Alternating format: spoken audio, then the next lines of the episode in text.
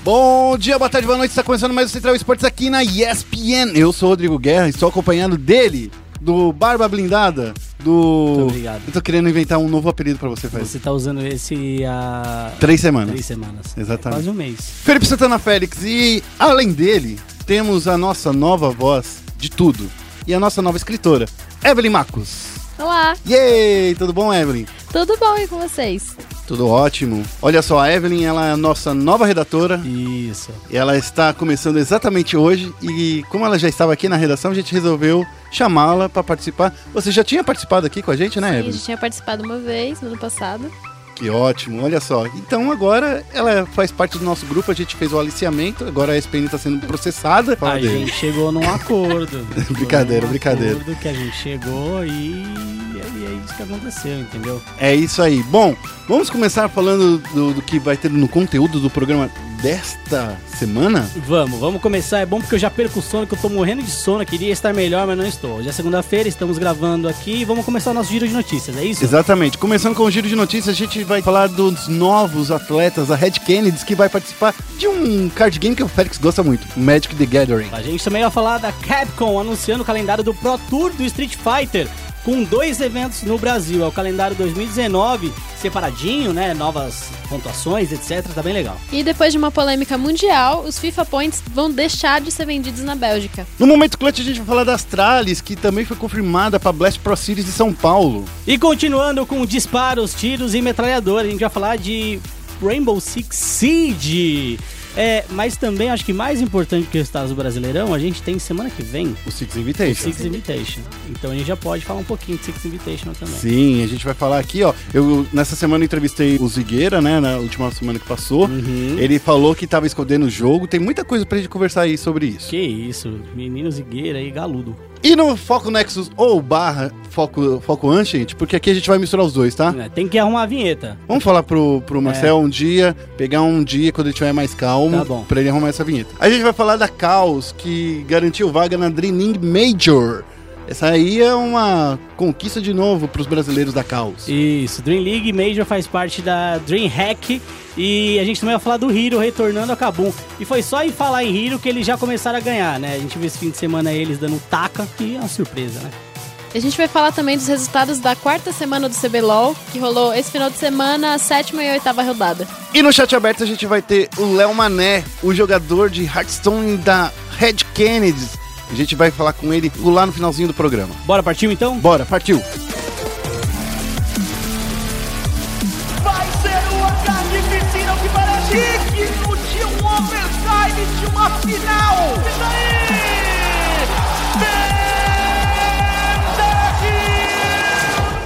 Começando com o giro de notícias, a gente vai falar aí da Red Kennedy contratando três atletas, três jogadores para é, Magic the Gathering. É, o anúncio foi feito nesse sábado, eu quase briguei com o Vinícius, com o Vinícius, com o Vicenzo, porque não se faz anúncio de jogador no sábado, brincadeira, não é isso. Mas é porque eu acho que o, o Félix ia gostar de ficar sabendo disso antes, talvez conversar um pouquinho com eles, né, Félix? É, sei, acho que no futuro a gente pode trocar uma ideia. Os três jogadores anunciados foram o Vitor Grassato, o Thiago Bolovo Saporito e o João Lucas Lucas Parros. É, o Saporito jogou na mesma loja que eu joguei Magic, é, em São Caetano. São Caetano? É, São Caetano, São que é Caetano. a CHQ.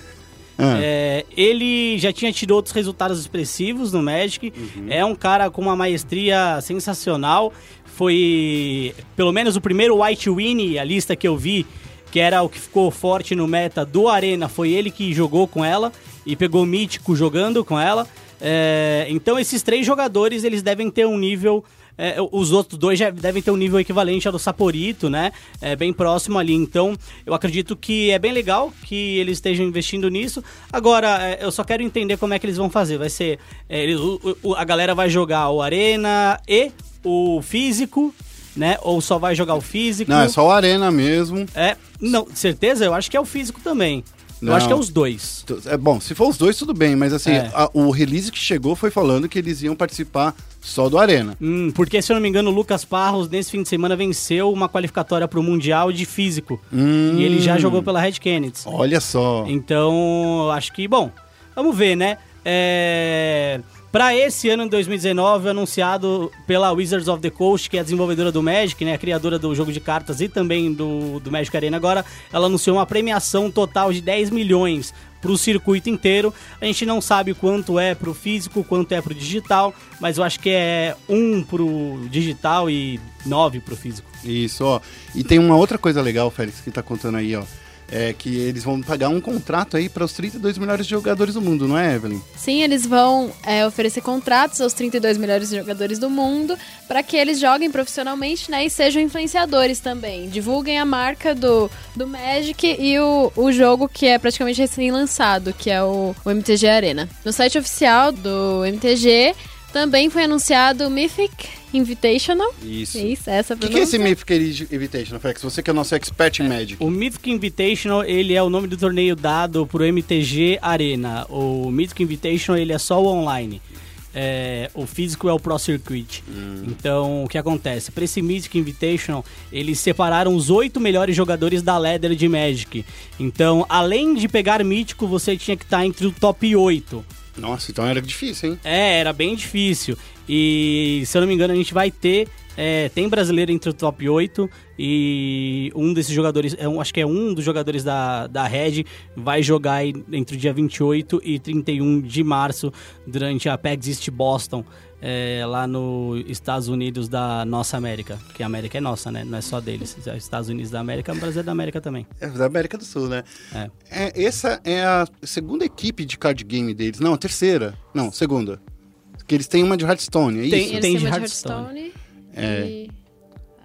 É, Eu não consigo é lembrar de mais nenhuma. Eu acho que é só Hearthstone É. e agora Magic que eles estão entrando. É, se- Eu, pessoalmente gosto muito dessa iniciativa deles, porque eles têm os melhores atletas de Hearthstone do Brasil, né? Eles ganham é, com certa frequência campeonatos internacionais de Hearthstone. E eu creio que o cenário competitivo de Magic é uma coisa que só tende a crescer, porque ele tem até mais apelo emocional, tem mais. é, mais possibilidade de fidelizar a torcida do que o próprio Hearthstone. Eu creio que seja um investimento muito bom da Red Kennedy e a gente sabe que é um- uma organização que já sabe investir nisso, que já tem experiência no card game. Então eu acho que foi uma ótima contratação. Então, parabéns aí para Red Kennedy Calunga, que Uhum. tem mais um trio aí que pode levar a bandeira do Brasil para outros eventos esportivos. É, já tá levando, né? Já tá Agora levando. só, resta saber quem tem de fato o, o verdadeiro desafio é o Wizards of the Coast, né? É. É, só terminando a notícia, como a Evelyn disse, disse muito bem, o Magic tem um apelo emocional, né? Muita gente que já jogou Magic no passado olha pro Magic com saudade. Então é, é uma lembrança muito positiva que eles têm. Mas em relação a novos jogadores, tem muita gente que olha pro Magic e tem uma imagem negativa do jogador de Magic. Por quê? Grande parte dos torneios de Magic são chamados de Friday Night, né? Então a galera vai sexta-feira jogar Magic e, e a galera que não joga olha e fala: Nossa, o maluco tá jogando joguinho de carta na sexta-feira. É, Então, o estereótipo no geral do jogador de Magic, pra quem não joga, é negativo. E isso influencia para que as pessoas achem que o jogo é muito cabeça, que é muito complicado. É, Eu sou uma dessas pessoas que acha que o jogo é um pouco complicado. Isso, então.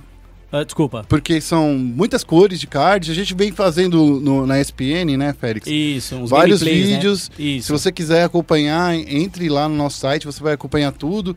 É, mas a, a questão é, eu sinto que são cinco cores, Uhum. é, muito, muita carta para conhecer, muito combo, e Uhum. tem a mistura de cores, e tem card com, é, deck com três cores, tem deck com. Cara, pra mim.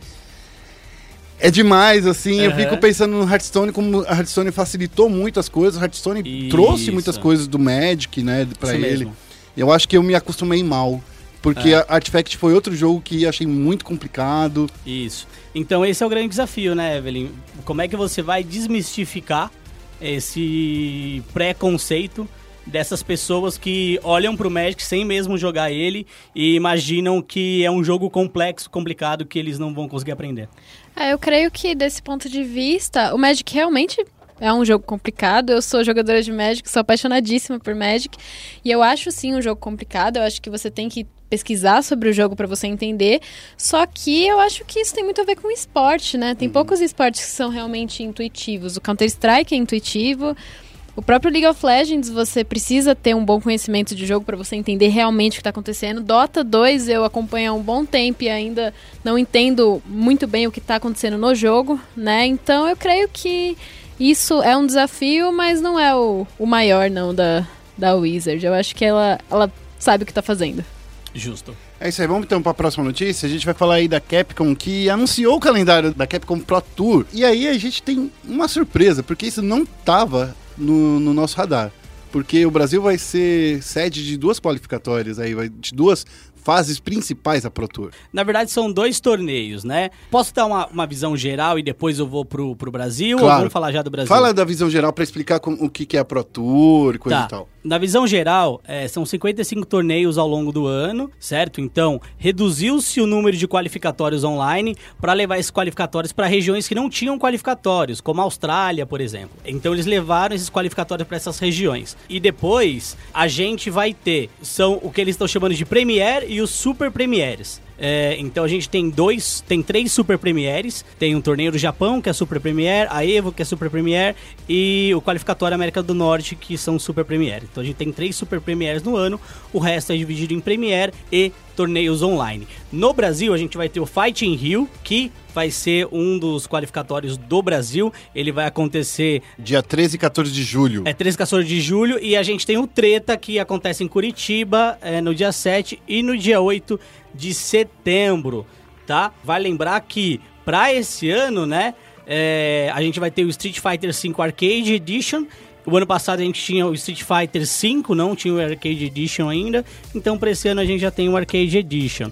É, então é muito legal você ter o Brasil de volta a esse circuito. Vão ter outros torneios também ao redor da América Latina, principalmente focado na América Central, que é onde o Street Fighter é mais popular, inclusive, né? Se a gente for comparar Brasil, o resto da América Latam, se a gente for comparar Latam, é, ali na América Central é mais popular. Então, os torneios é, gerais, né, qualificatório latino-americano e coisas do tipo, vão se concentrar mais na América Latina. Mas a gente também tem torneios aqui no Brasil, sim.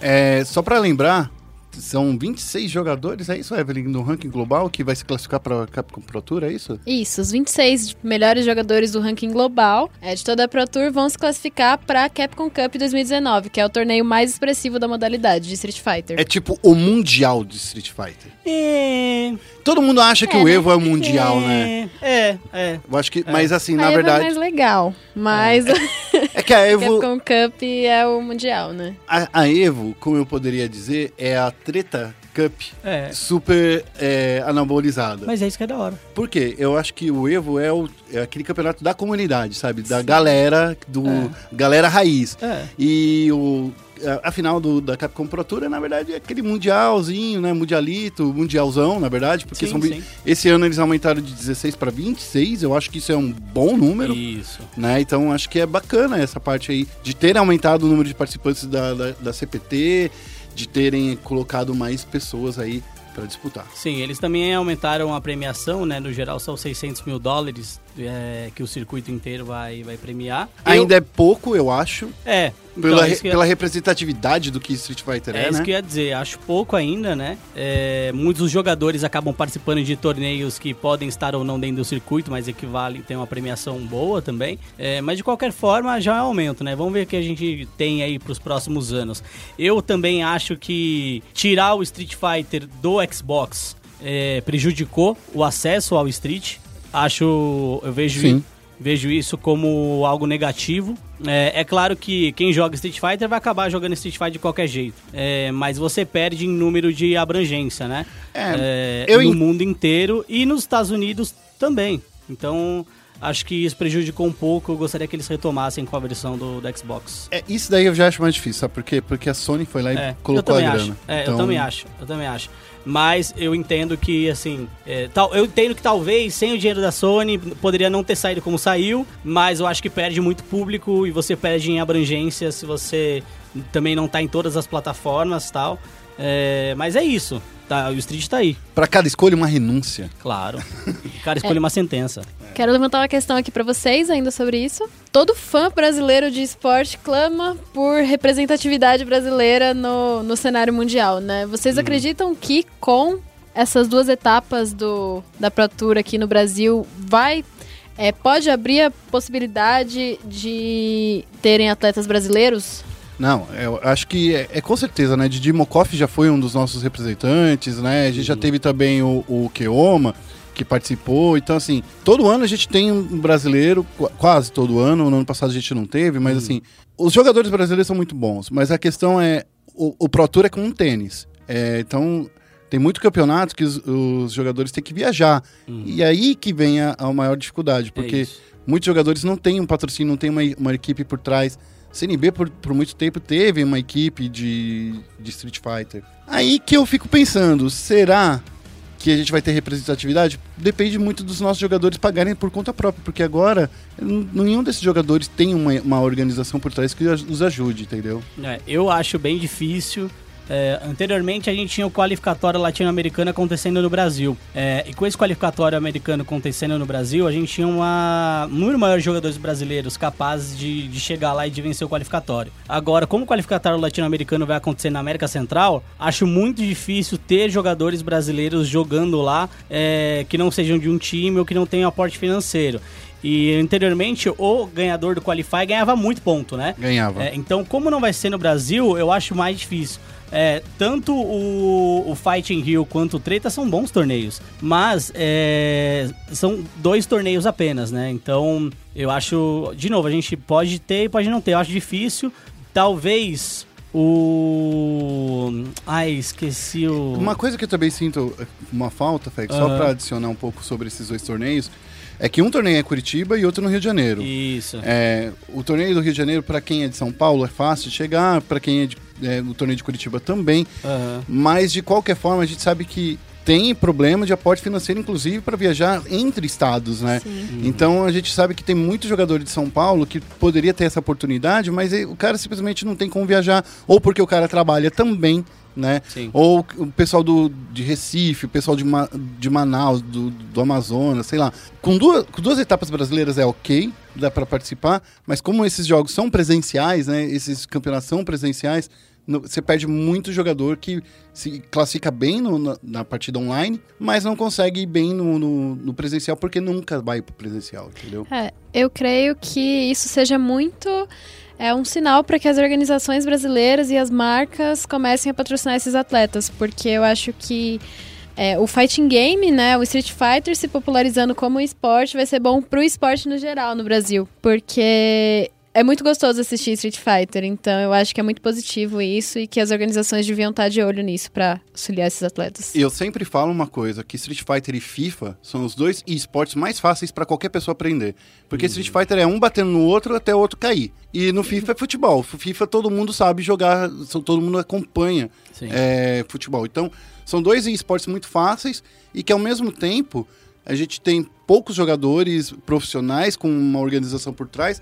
Olha no caso do FIFA, tem- a gente tem o Rafifa, a gente tem o. Ah, esqueci o nome do menino do, do- do time do Zil, o Pedro Rezende. É. É, O Senna do o Boné. do Boné. Olha só, o Ricardo tá aqui no- nos bastidores, Ricardinho Caetano, ele está passando todas as, as, as coisas. E no É. Street Fighter é a mesma coisa. Então, É, mas eu acho que o mal do Street Fighter também é a premiação. É, se a premiação fosse um pouquinho maior, incentivaria as, as organizações Isso. brasileiras, Ó, né? Tem uma premiação de 600 mil de- dólares dentro do circuito profissional. O México anunciou 10 milhões. É, É, é uma boa Então, diferença.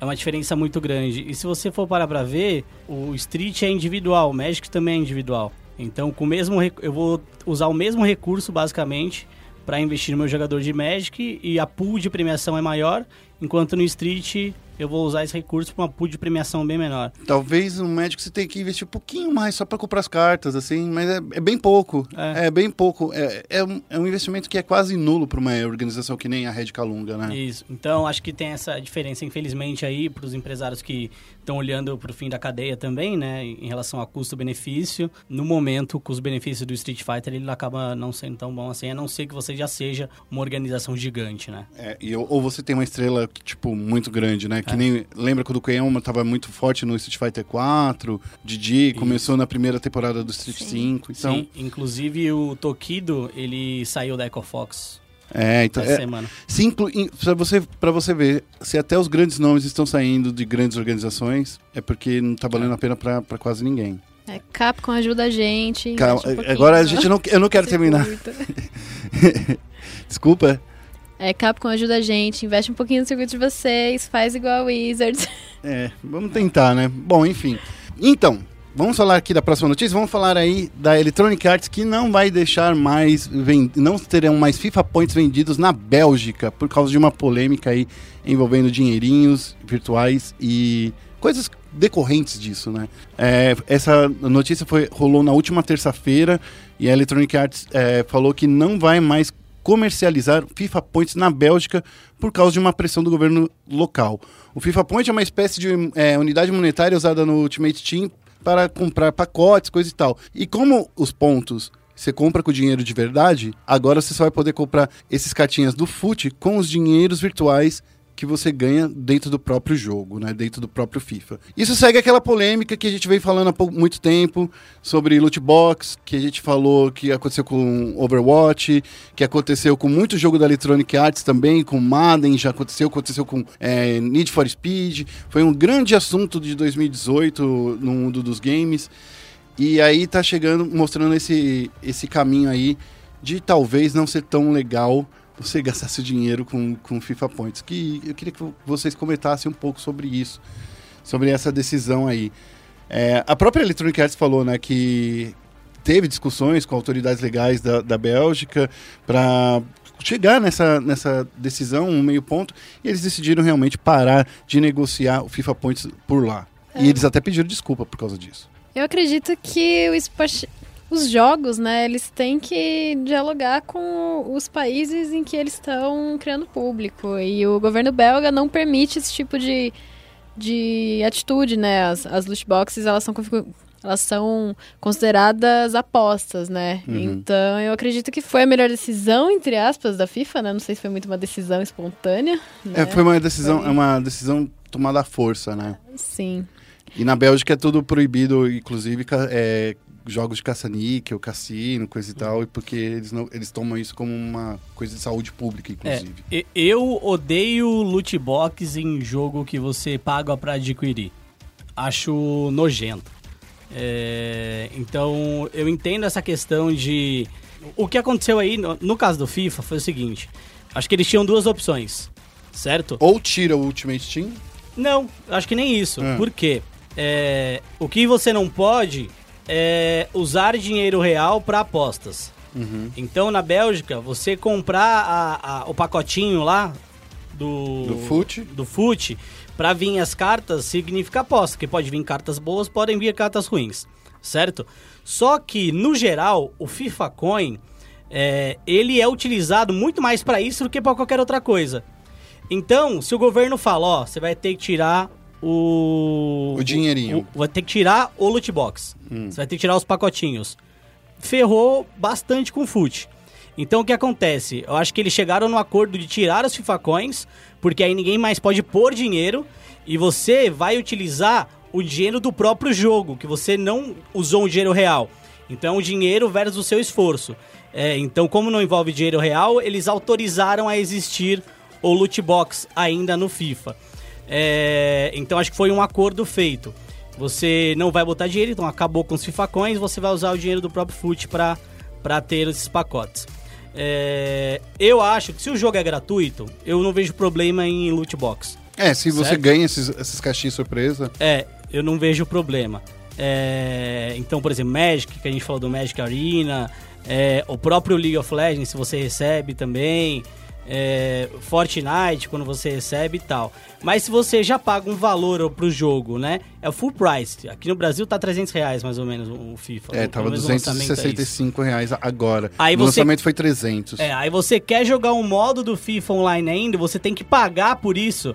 E aí você paga e depois você não mantém aquelas cartas. Porque no ano seguinte você vai ter que comprar um outro FIFA. Diferente do LoL que você compra a skin, você fica lá. Ou no Magic que você compra o Buster e você fica com a carta pra sempre. No FIFA, bateu um ano. Todas aquelas cartas que você tinha adquirido, você vai jogar fora. Vai jogar na lata do lixo. E é isso que dá dinheiro pra EA. É isso que dá dinheiro pra EA, mas é isso que acaba fazendo com que o jogador seja desonerado do. ah, Isso desonera a EA de responsabilidade. Então ela tinha que, no mínimo, fazer com que o jogador levasse, sei lá, 80% das cartas, ou escolhesse até um time inteiro pra levar. É, então, assim, eu vou ser bem honesto, eu adoro FIFA, adoro assistir FIFA, adoro é, a galera jogando FIFA, é super divertido, mas esse de modelo, esse modelo de negócio, principalmente no Ultimate Team, é extremamente danoso pro público. É, é, Extremamente danoso pro público. É, eu não consigo falar nada além disso. Eu acho que a gente já, já cobriu bem esse assunto, porque a gente já vem falando de loot box, principalmente nos esportes, né? Tem muita gente, inclusive o, o Wendell Lira, ele é um crítico ferrenho sobre Ultimate Team, é, por causa dessa mecânica. Eu sempre fui a favor, em vez de você comprar um novo FIFA todo ano, já que a Electronic Arts ganha dinheiro é com fute de verdade, já que a principal renda não é com a venda do jogo em si, mas sim dessas cartinhas, eu acho que tá na hora de transformar talvez o fute em um jogo à parte, Free to play. free to play, e aí você joga com essas cartinhas, e daí É. você fica sabendo, todo ano você vai ter que comprar pacote novo. Pelo menos você já é mais claro pro, pro jogador, entendeu? Sim. Só que talvez o problema disso seria, tá, mas quanto eu vou perder então de vendas do FIFA? Eu não sei se perde muito, não. Pri- Principalmente aqui no Brasil. Porque, assim, tem muita gente que joga, assim, por causa do fute. Mas tem muita gente que joga apenas pra jogar, sei lá, é um Chelsea versus City. Ou pra fazer um, um- um campeonato com seus amigos. Você vai, vai ter dois produtos. Sim. E cada produto vai atingir o público que você perde. Então, eu acho que você não vai perder muita venda do FIFA. Pelo menos na minha opinião. O FIFA ele ainda tem bastante teor de jogo casual, né? Sim, Pra exato. jogadores casuais. Eu acho que seria, seria interessante. Se transformasse o fute, talvez, realmente num, es- num esporte Sim. pago, eu, primeiro que eu acho que o fute não deveria ser a modalidade do esporte da Electronic Arts. Ah, eu gosto.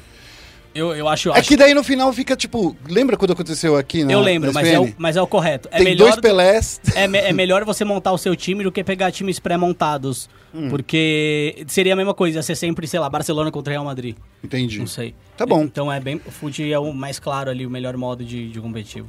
Tá bom. Você me convenceu um pouquinho. É. Você precisa conversar É. mais comigo. Vamos conversar mais depois nos bastidores. Tá bom, a gente toma um chopp. Isso aí, Toma ó. um café. Esse foi o nosso giro de notícias. Agora a gente vai falar dos nossos joguinhos de tiro. Vamos entrar no momento clutch. Okay, team, follow my command.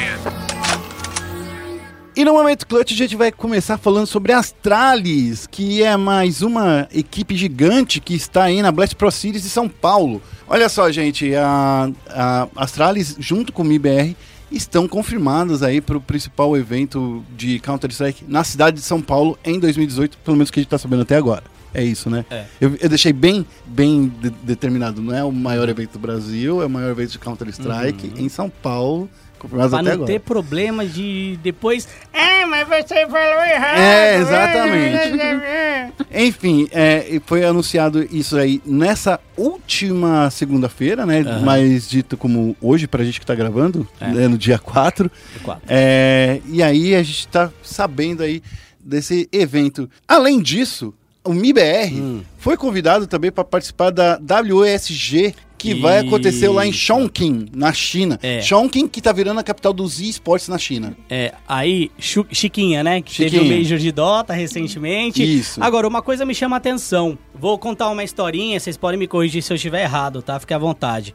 É, esse, a WS, a WESG. WESG, é... Ou WESG. É, a gente vai ter a Imperial e a gente vai ter a MBR agora e a Fnatic também foi convidada. Então são quatro convites. Dois já foram dados, um para Fnatic e outro para MBR. A Astralis também pode ser uma convidada, porque a Astralis também é um time de uma nacionalidade só. Isso. Todos são dinamarqueses. Tendo isso em mente, a gente pode pensar em uma outra coisa que é o calendário. Por quê? O torneio WESG A WESG. é, o ESG vai acontecer em março. E ele vai acontecer, eh, se eu não me engano, ele termina no dia 17 de março. Isso. E depois a Blast Pro Series começa no dia 22 de Isso. março. É um final de semana, 22 e 23, né? É, ou seja, vamos supor que a MBR chegue longe lá e chegue na final. Certo. Ele termina no dia 17. E aí ele vem jogar aqui já dia 22. Pega um avião, É. pega 48 horas de voo. Isso. Não, du- 24 horas, na verdade. É. São. Depende, pode pegar 30.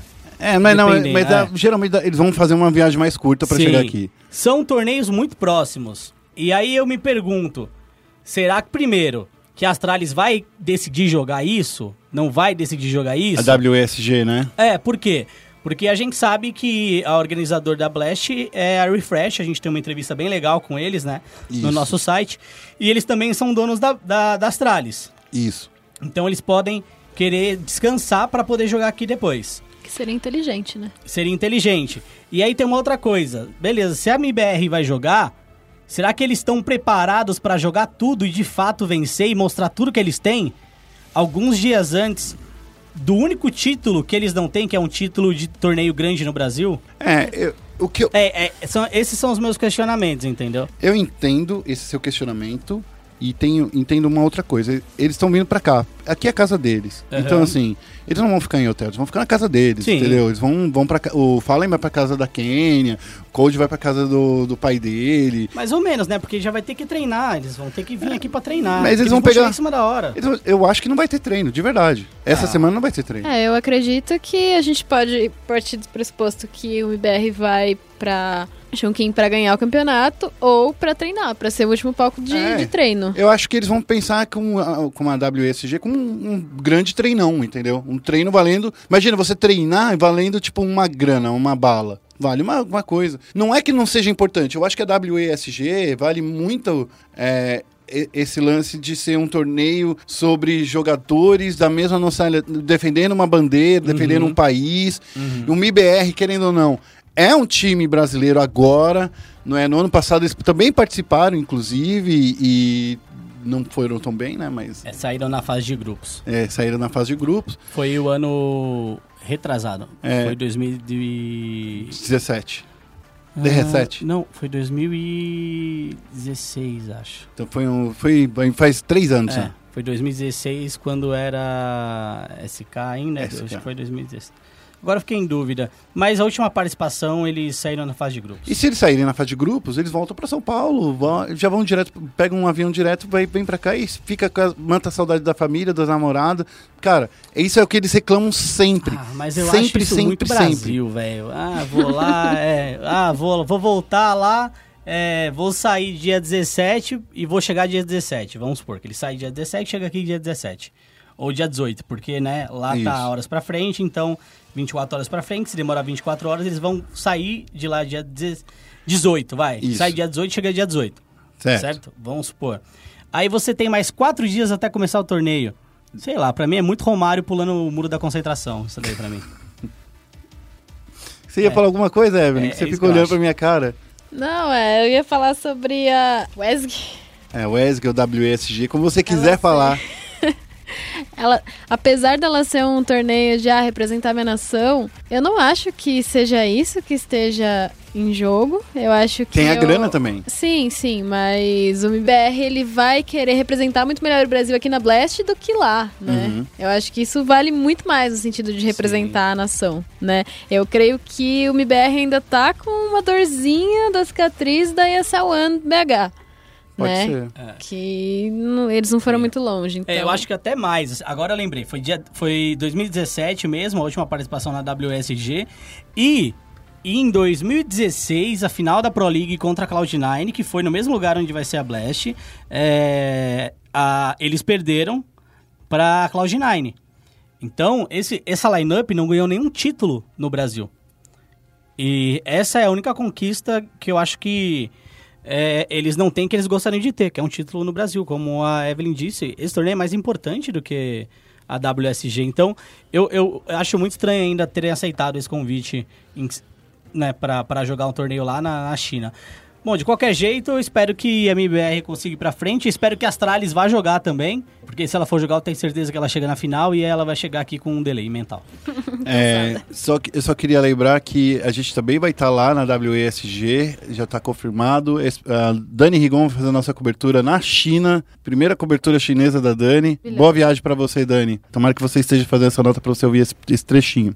E agora a gente vai falar um pouquinho sobre Rainbow Six, porque tem um monte de coisa que está acontecendo e, inclusive, semana que vem começa um Invitational. Mas antes de falar do Invitational, vamos falar um pouquinho dos- do- das rodadas dessa semana. No Brasileirão, aconteceu aqui a sétima rodada, né? A, a final da sétima rodada aí.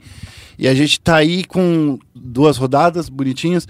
Na primeira foi a Immortals que bateu a PEN por 1 a 0. No primeiro mapa acabou empatado com, por 6 a 6 na fronteira. No segundo mapa foi o, o 7 a 1 que deu o placar a Immortals, né? Foi assim que eles conseguiram garantir esse tentinho. Já na segunda partida foi a Red Devils que foi a NTZ que bateu a Red Devils também por 1 a 0. O mapa Oregon também, o primeiro mapa da, da, da disputa, foi um empate que teve 6 a 6 E o Litoral que deu a vantagem para a INTZ, que levou a rodada por 7 a 5 uma virada apertada aí na noite desse último domingo. Com isso, a gente já consegue falar da classificação. Quem está em primeiro lugar no Brasileirão é a Team Liquid, seguida da FaZe Clan, INTZ, Ninjas e Pijamas, Black Dragons, Immortals, Red Devils e a Pen Game está lá na lanterninha. Evelyn, você que acompanha o cenário do Rainbow Six. Eu conversei semana passada com, com o Zigueira e ele falou assim que faz umas três semanas já que eles estão escondendo o jogo. Sim. E por quê? Porque o Six Invitational, querendo ou não, tá logo aí, semana que vem. Sim. Essa é a história. Se eles mostrarem muita coisa no Brasileirão ou na Pro League, ele tá dando ferramentas para os outros times. A G2, por exemplo, só para puxar, também tá escondendo o jogo lá na Europa. E aí? Essa tabela do Brasileirão representa alguma coisa? Então, né? Tudo o que eu sinto assistindo o Brasileirão de Rainbow Six e assistindo Pro League nesse pré-Six Invitational é hype. Você só, só vê jogão, assim, você só vê gente, é, os jogadores realmente indo atrás de vitória quando não são os quatro classificados para o Six Invitational, né? É, essa lineup da, da Liquid, ela tem pessoas falando, eu atestaria, eu arriscaria dizer que é a melhor lineup de Rainbow Six Siege que já pisou no Brasil. Inclusive- melhor lineup brasileira. Inclusive, né? eles estão em primeiro lugar no Brasileirão, mesmo escondendo táticas, jogando. Segundo o Zigueira, ele falou pra gente que tá jogando modo arcade. que é tipo jogar como se fosse uma ranqueada. Sim, e eu acho muito interessante isso, inclusive, que o calendário de Rainbow Six no Brasil, ele é bem... é, Ele tem bastante campeonatos, né? Tem alguns campeonatos e quando tem foco em algum, é, o outro é um pouquinho deixado de lado, né? Ele vira uma Exatamente. screen ao vivo Exato. né? E ahn, eu acredito que o Brasil vem muito forte pro Six Invitational, baseado no que a gente tá vendo nos, nas ligas nacionais. Legal. Só pra você lembrar, é, já que você tocou, o campeonato que eles geralmente dão muito, muito, muita importância é a Pro League, né? Isso. E, a gente, e aconteceu também a- agora a sétima rodada também da, da, da Pro League. E nessa rodada aí, lembrando que a Pro League é todos MD1, né? Tudo na, na partida só com um mapa. É, A gente tem também os placares aqui, ó. É, na sétima semana teve um duelo entre Immortals e a FaZe Clan, com a é, vitória da Immortals no placar de 7 a 3 na fronteira. A Liquid bateu a NiP por 7 a 3 no litoral. A INTZ enfrentou a Black Dragons e foi um 7 a 4 no consulado. E a Red Devils venceu a PEN por 7 a 4 na fronteira. Com isso, a tabela da, da Pro League fica com Immortals em primeiro lugar, Team Liquid em segundo lugar, Ninja em Pijamas em terceiro, Red Devils, FaZe Clan, Black Dragons e PEN são os que seguem. E a NTZ nessa Pro League está passando por uma corda no pescoço. Tudo bem que ele está com o saldo né, de, de vitórias e, e- e derrotas e empates iguais. Eu não sei por que um 5 eu não entendi ainda, porque se é tudo MD2, mas é isso aí vem da tabela da própria Pro League. E ela, a PEN e a INTZ estão em, em sétimo e oitavo, respectivamente. A INTZ é mais complicada ainda porque está perigando cair direto, né? Mas é MD2 é empate, então, né? Um, um- É, na verdade é, é MD1. É Só- MD1. É MD1 de ida e volta. Então é por isso que tá contando os empates ali, entendeu? Porque você venceu um, perdeu um, não sei direito. Eu não entendo esse sistema aí da Pro League. Deixa eu só. Tá bom, já que você pediu É que agora. são empates na MD1 mesmo, né? Ah, empates Da- na própria MD1. Ah, é verdade, da porque só vai ter 12 cinco. pontos, Félix. Isso. É, exatamente. Porque dá, nessa MD1 5 a 5 no é 6 a 6 empata porque vai até 12 pontos, né? Então, no, o Entendi. máximo de 12 12 rounds. E aí, então, daí você acha que a Liquid é a mais forte. Mas a Ninjas e Pijamas também tá muito forte, né? A FaZe Clan também é muito forte. Então, né? Eu creio que tenha eu, eu boto fé que a Liquid tá, na mais, tá como a equipe mais forte. Principalmente por E- causa que o Nesk tá passando um melhor momento da carreira dele. Sim, o Nesk tá jogando demais, demais mesmo. É, o Palu também foi Sim. uma contratação gigantesca pra Team Liquid. Eu não esperava que ele fosse se encaixar tão rápido com o time. Ele é muito bom, né? É. O Palu é muito Eu bom. acho eu que- esperava, assim. Quando, quando você vê o Palu jogando do lado do Zig, né, e, e é um pouco mais avançado, junto com o Nesk, que o Nesk é considerado o melhor jogador do mundo, né? Bom, então se, é, tipo, Um dos, né? é, mas Um dos. todo mundo tá falando, inclusive lá o pessoal da Europa fala assim, que gostaria muito de, de ter o Nesk na, na, na equipe deles, coisa e tal. Tava ouvindo uns rumores aí de que talvez na próxima janela de transferência tem jogador brasileiro indo pra Europa. É, então, mas enfim, é, quando a gente vê todo esse, esse hype que está sendo criado para o Six Invitational, porque é o- eles consideram como o maior evento Rainbow Six, ponto. O, o Six Invitational e o Major, né? É, mas é que entre todas essas escaladas, o Six Invitational é o principal porque é o que dá mais visibilidade, né? Porque é o que tem, é, digamos assim, você tem que se classificar com tanto na, é, pela Pro League, você tem que Sim. tem que ter sido bom durante o ano inteiro, não basta se, só se classificar na última rodada, né? E aí que por- e a premiação também é muito boa, né, para eles, para os jogadores. Então, todos os jogadores que eu conversei nos últimos meses aí vem falando que o Six Invitational é o maior confronto e que a Pro League é o segundo maior, porque o Major, por mais que ele traga muito dinheiro, ele traz muita, muitas equipes, digamos assim, que não são tão de ponta, né? Sim. E é por isso que eles acham que o Pro- a Pro League e o Invitational são os mais compensa- compensadores. Tanto é que quando a gente pergunta para todo mundo lá da- dos times, eles falam que a maior conquista brasileira foi vencer a Atlantic City, que foi a Pro League, né? Foi lindo. Foi lindo. É isso aí. Então tá. Félix, você quer saber alguma coisa do Six Invitation? Não. Eu vou estar lá, sabia? Tá. Eu só queria avisar isso, porque Não. eu quero, quero Não. passar na sua cara que eu vou. Não, tudo bem. Você pode ir pra lá, passar frio, Nossa, tá menos passar 30. neve na cara, o que você quiser, mas é, não quero mais saber nada, não. Eu acho que assim, semana que vem É a semana é do pega-pega pá. é a semana em que o bicho pega. É, a gente já tinha feito podcast junto com o, o Meligene, falando Sim. um pouco disso, expectativas e tal. Então, acho que o Fã do Esporte pode voltar. O podcast, acho que é da semana que passada, né? É o episódio número 101? 101. 101. Então, ele pode voltar e ver aí com o Meligene, que eu acho que vai ter bastante conteúdo de Rainbow lá pra você. É isso aí. É, posso dar uma, uma fechadinha Fecha. expectativas pro Six Invitational? É, eu creio que a Liquid, além, ó, puxando mais ainda o saco da Liquid, né? Além dessa, dessa questão deles terem mudado de line, estarem com uma line muito forte, deles estarem dominantes no Brasil, eles também estão com a cicatriz de não terem classificado para a final da Pro League, Sim. né? Eu tava lá, eu choro toda vez que eu lembro, foi lindo. O Zig tava de comentador, né? Sim, sim. E no documentário, né, do, do Rainbow Six, que a gente assistiu essa semana, o Zig disse que ele ficou. Ele gostou da experiência, mas ele ficou muito sentido, né? Por não estar nessa, nessa final. A FaZe vem com a. é, também com a. A cicatriz também de não ter vencido, É né? verdade, porque quando eu perdi aqui no, Jan, Jan- no Genoveva Arena, no Rio de Janeiro, deve ter sido muito doído pra eles. Sim, sim. Aí. É, eu, eu tava lá, carteirada, né? Eu tava lá e foi dolorido pra todo mundo.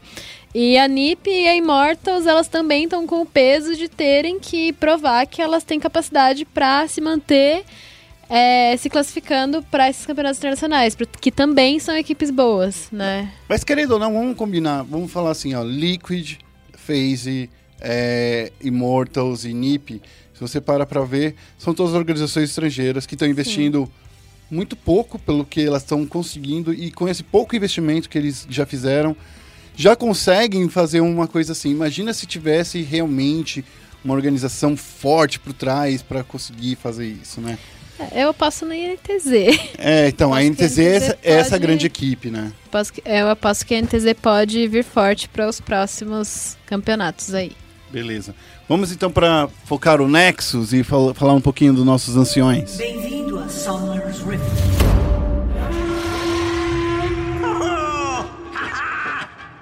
E no Foco Nexus a gente vai falar aí, ó, começando por Dotinha, a gente vai falar da Causa Esportes que garantiu a vaga na Dream League Major. É, essa classificação foi no último domingo e quando a Caos, que é formada pelos ex-Panzetes, né, que é a mesma equipe da PEN, tá jogando pela Caos.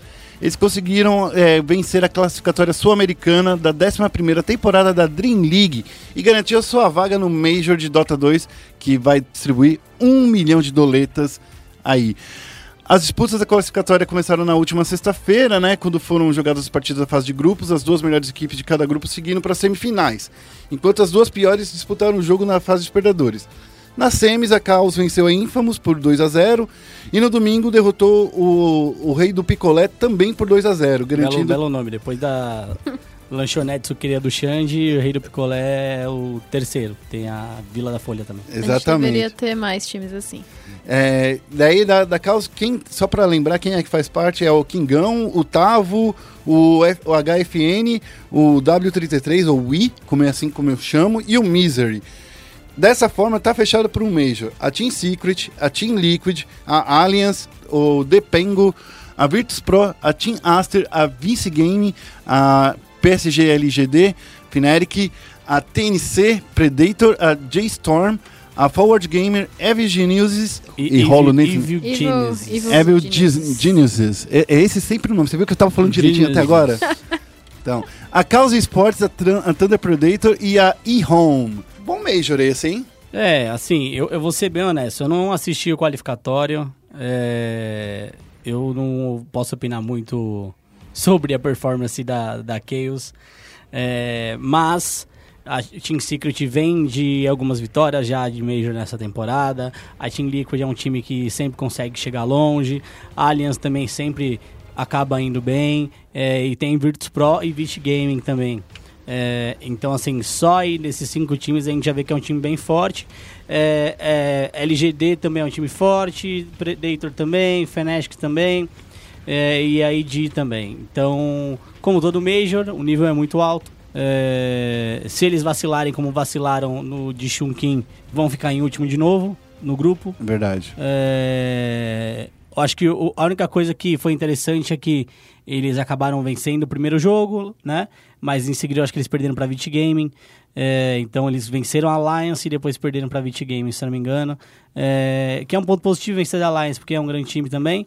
Mas é, eles têm que parar de vacilar nas etapas de grupo. Eu acho que acabou a hora da gente é, passar também aquela mão na cabeça que a gente passava de tipo, é, o primeiro ano jogando Com dois internacionais ou com dois estrangeiros e tal. Então, é, eu acho que esse é um ano para começar a cobrar um pouco mais de resultados em relação a essa lineup de, de Dota 2. Resultados é, equivalentes com a fome deles, né? Porque ah, é, estão sempre procurando times melhores, infraestrutura melhor e tal. Eu acho que foi esse o motivo da saída da, da PEN. É, o contrato, valores, etc. Então também eu acho que a gente tem que cobrar a altura do que eles almejam. É, e eu queria só complementar uma coisa que você disse aí, Félix, que é eles sempre estão atrás de novas, é, de melhores organizações. Eu acho que chega, chegou a hora de parar de procurar nova organização e começar a pensar mais em resultado, como você mesmo Ah. disse. É parar de ah, daqui a pouco a causa não é boa o suficiente, porque foi assim quando eles estavam na é, qual era a equipe SG. na SG, né? Ah, saímos da SG, vamos pra PEN porque ela tem estrutura melhor. Saiu da PEN, tá indo pra Caos porque tem estrutura melhor. Na PEN eles contrataram dois, dois estrangeiros porque era legal trazer experiência de fora. Isso. Cara, chega disso. Esse ano, essa equipe, se, se querem manter a torcida dos brasileiros, eu acho que eles têm que mostrar mais compromisso com o jogo e menos com a organização. Isso, e pra complementar o que o Félix falou, eu concordo muito que não tem mais como usar desculpa de a gente tá se adaptando com a lineup, a gente tá se adaptando com os estrangeiros, não tem mais como. Esse time já tem uma boa experiência internacional, já foram pra ESL One de Birmingham, pra ESL One de Hamburgo, né? Pra o The International pra o Major de Chunkin, e mesmo assim eles ainda não conseguiram nenhum resultado além do- dos bons resultados até na, na ESL One, quando ainda estavam com, com o Duster, ainda não conseguiram resultados que atinjam o objetivo que os fãs é, almejam dele, que é deles, né? Que é estarem no, no topo do mundo do Dota 2. É, eu pessoalmente não superei ainda que eles saíram da PEN. Eu não tenho a mesma é, mesma paixão de torcer pelos brasileiros quando- por eles estarem na, na Chaos. Mas vamos ver, né? Se eles voltarem pro pódio, a gente, a gente vê se, se os fãs conseguem voltar a ter esse- essa paixão por eles, né? Só lembrando que esse Major que vai ser disputado de 14 a 24 de março, ou seja, vai dar pra esperar um pouco, vamos ver como esses caras aí se organizam. Essas qualificatórias foram muito boas pra eles. O próximo assunto aí da- desse, desse Nexus barra Ancient é um, é um assunto que já dá pra ligar direto com a rodada do CBLOL, porque é o Hiro que retornou a Kabum. Chegou, nem chegou ainda, só de ouvir falar, e a Kabum resolveu ganhar do líder da tabela, que foi uma surpresa, inclusive, né, do jeito que eles jogaram. É, tipo aquela coisa, ah, papai volta em dois dias, chateado. Papai chega hoje. E, e, Então, foi, e foi isso, né? o- é, a- essa a contratação, a recontratação do Hiro foi anunciado na última sexta-feira. O- A Kabum, querendo ou não, dominou tudo em 2018. O primeiro split foi com o Noodle, né? No segundo split foi com o Hiro. Eu acho que no segundo split eles ficaram ainda mais fortes depois do que eles tinham aprendido com o Noodle. Então acho que foi uma, uma campanha bem bacana. E aí, depois, é, claro, eles venceram aí da Pro Game, que, vamos combinar, não é o time mais difícil, mas também venceram aí do Flamengo. Vamos comentar aí as rodadas dessa semana, começando com o Flamengo e CNB? é, assim, não, não tem muito comentar não, pra falar a verdade, Flamengo e CNB. É. CNB é um time que é, tá se encontrando aos poucos. É, Tirando o galho de, de, de atirador? É, o lugar, o lugar é, de merecimento da CNB na tabela pra mim é junto com a Pro Game. Uhum. É, acho que é um time que mostra bons jogos, mas tem problemas graves em execução de jogo e tal. É, então eu vejo, vejo a CNB ali. Daqui a pouco a CNB tá no lugar da, da Cabu em penúltimo. E. Daí você acha que a tabela se arruma? Aí eu acho que a tabela começa a se arrumar. Eu vejo esse time da CNB aí ficando em, em sétimo colocado, sim. Porque pela tabela que tá agora, é Flamengo em primeiro lugar, Uppercut em segundo, Redemption em terceiro, Vivo Cage, é, INTZ, CNB, Kabum e Pro Game. Então, assim, eu concordo com esses três primeiros lugares. Eu acho que eles são os que estão mostrando o melhor jogo. Concordo. né? Eu acho que o Flamengo é o que está mostrando o melhor jogo de todo o CBLOL. Vacilou muito nesse final de semana. Eu acho que é mais, mais demérito do Flamengo essa vitória da Cabum do que a Cabum em si mesmo, porque quantas e quantas vezes o BRTT foi pego fora de posição, quantas e quantas vezes é, é, o Jisoo parecia que tá na, tá na Disney. O Jisoo? É, o Jisoo não, desculpa. O Shrimp tá, parecia que tava na Disney com aquela Elise dele, sabe? Não parecia o mesmo Shrimp que era incisivo, chegava e batia. Mas, sei lá, eu acho que ainda é o time mais forte, é o time que eu gosto de ver jogando, inclusive quando tá atrás. Você acha que eles entraram de salto alto nessa rodada? Não acho, eu só acho que eles vacilaram mesmo. Eu acho que eles não estavam concentrados. é, Eu acho que essa era a ideia. Eu acho que eles não estavam concentrados. Ponto. Né? Eu acho que era isso. E dos outros partidos, eu vou, até falar- co- combinar com o Fênix, assim, a Upper, Uppercut vencendo da NTZ, esperado. Eu acho que a NTZ, ela tá bem ali na meiuca onde ela deveria estar. Eu acho que ela e Vivo Cage, de tão irregulares, tão irregulares que elas estão empatadas com quatro vitórias e quatro derrotas. Infelizmente, meio de tabela, né? NTZ e Cade, que é um É. pouco triste considerando a história das duas no CBLOL, né? Mas assim, vamos combinar. O que, que essas duas equipes estão fazendo realmente para mudar o, o jogo delas? Olha, eu vou ser muito franco com você. Eu acho que a Cade fez mais coisas pra mudar o jogo dela do que a NTZ nesse ano. Ela trouxe um técnico estrangeiro, ela dispensou o, o Revolta, Trouxe o Laba. é, trouxe, trouxe o Laba, é, ela tem o professor na reserva, junto com o Klaus também na reserva, coisa que essa, essa line-up não tinha antes, reservas, né? É, então eu vejo a, a Cade com, com pelo menos mais vontade de. Pelo menos de infraestrutura, né? Sim. Mais vontade de investir e querer, e querer evoluir. É, olhando para a NTZ, a contratação da NTZ foi o Tai. E o White Lotus. Hã? E o White Lotus. Não, o Tai já tava É. no, no É. time. É, o- é, o Tai já tá. Mas ele tava Eles- na. Ele tava na. Na Superliga. Na Superliga, né? Não, ele já tava ele no- tava no segundo já tava no split Tá, segundo também. Street? Ah, Sim. desculpa. Então só As- o White Lotus, que as- também não vem mostrando resultado nenhum. As contratações da NTZ, na realidade, pra esse split, eles contrataram todo um time B né? Uhum. O- eles já tinham o Mills, Isso. eles contrataram o Lynx, que é um, um top laner que ele jogava solo kill, jogava em alguns times um pouco menores, mas ele é um bom jogador também. Eles contrataram o Cephs, que ele era da NTZ Blue, contrataram o House e o Boca, que fez muito bem no Santos. Eu creio que é, quando anunciaram as lineups, eu fiquei muito feliz com a NTZ, porque no, no ano passado eu senti eles sentindo muita falta de reservas, principalmente para a posição do Chine, e o, o Mills, que foi o, é, um dos atiradores da NTZ no, no, no split passado, ele foi uma das grandes revelações, né? E eu acreditei, hypei a NTZ, infelizmente, e acreditei que essas contratações dariam conta. Mas Eu vou te falar que- não, bate, de- não bate de frente com os três primeiros colocados. Eu acho que sabe o que aconteceu?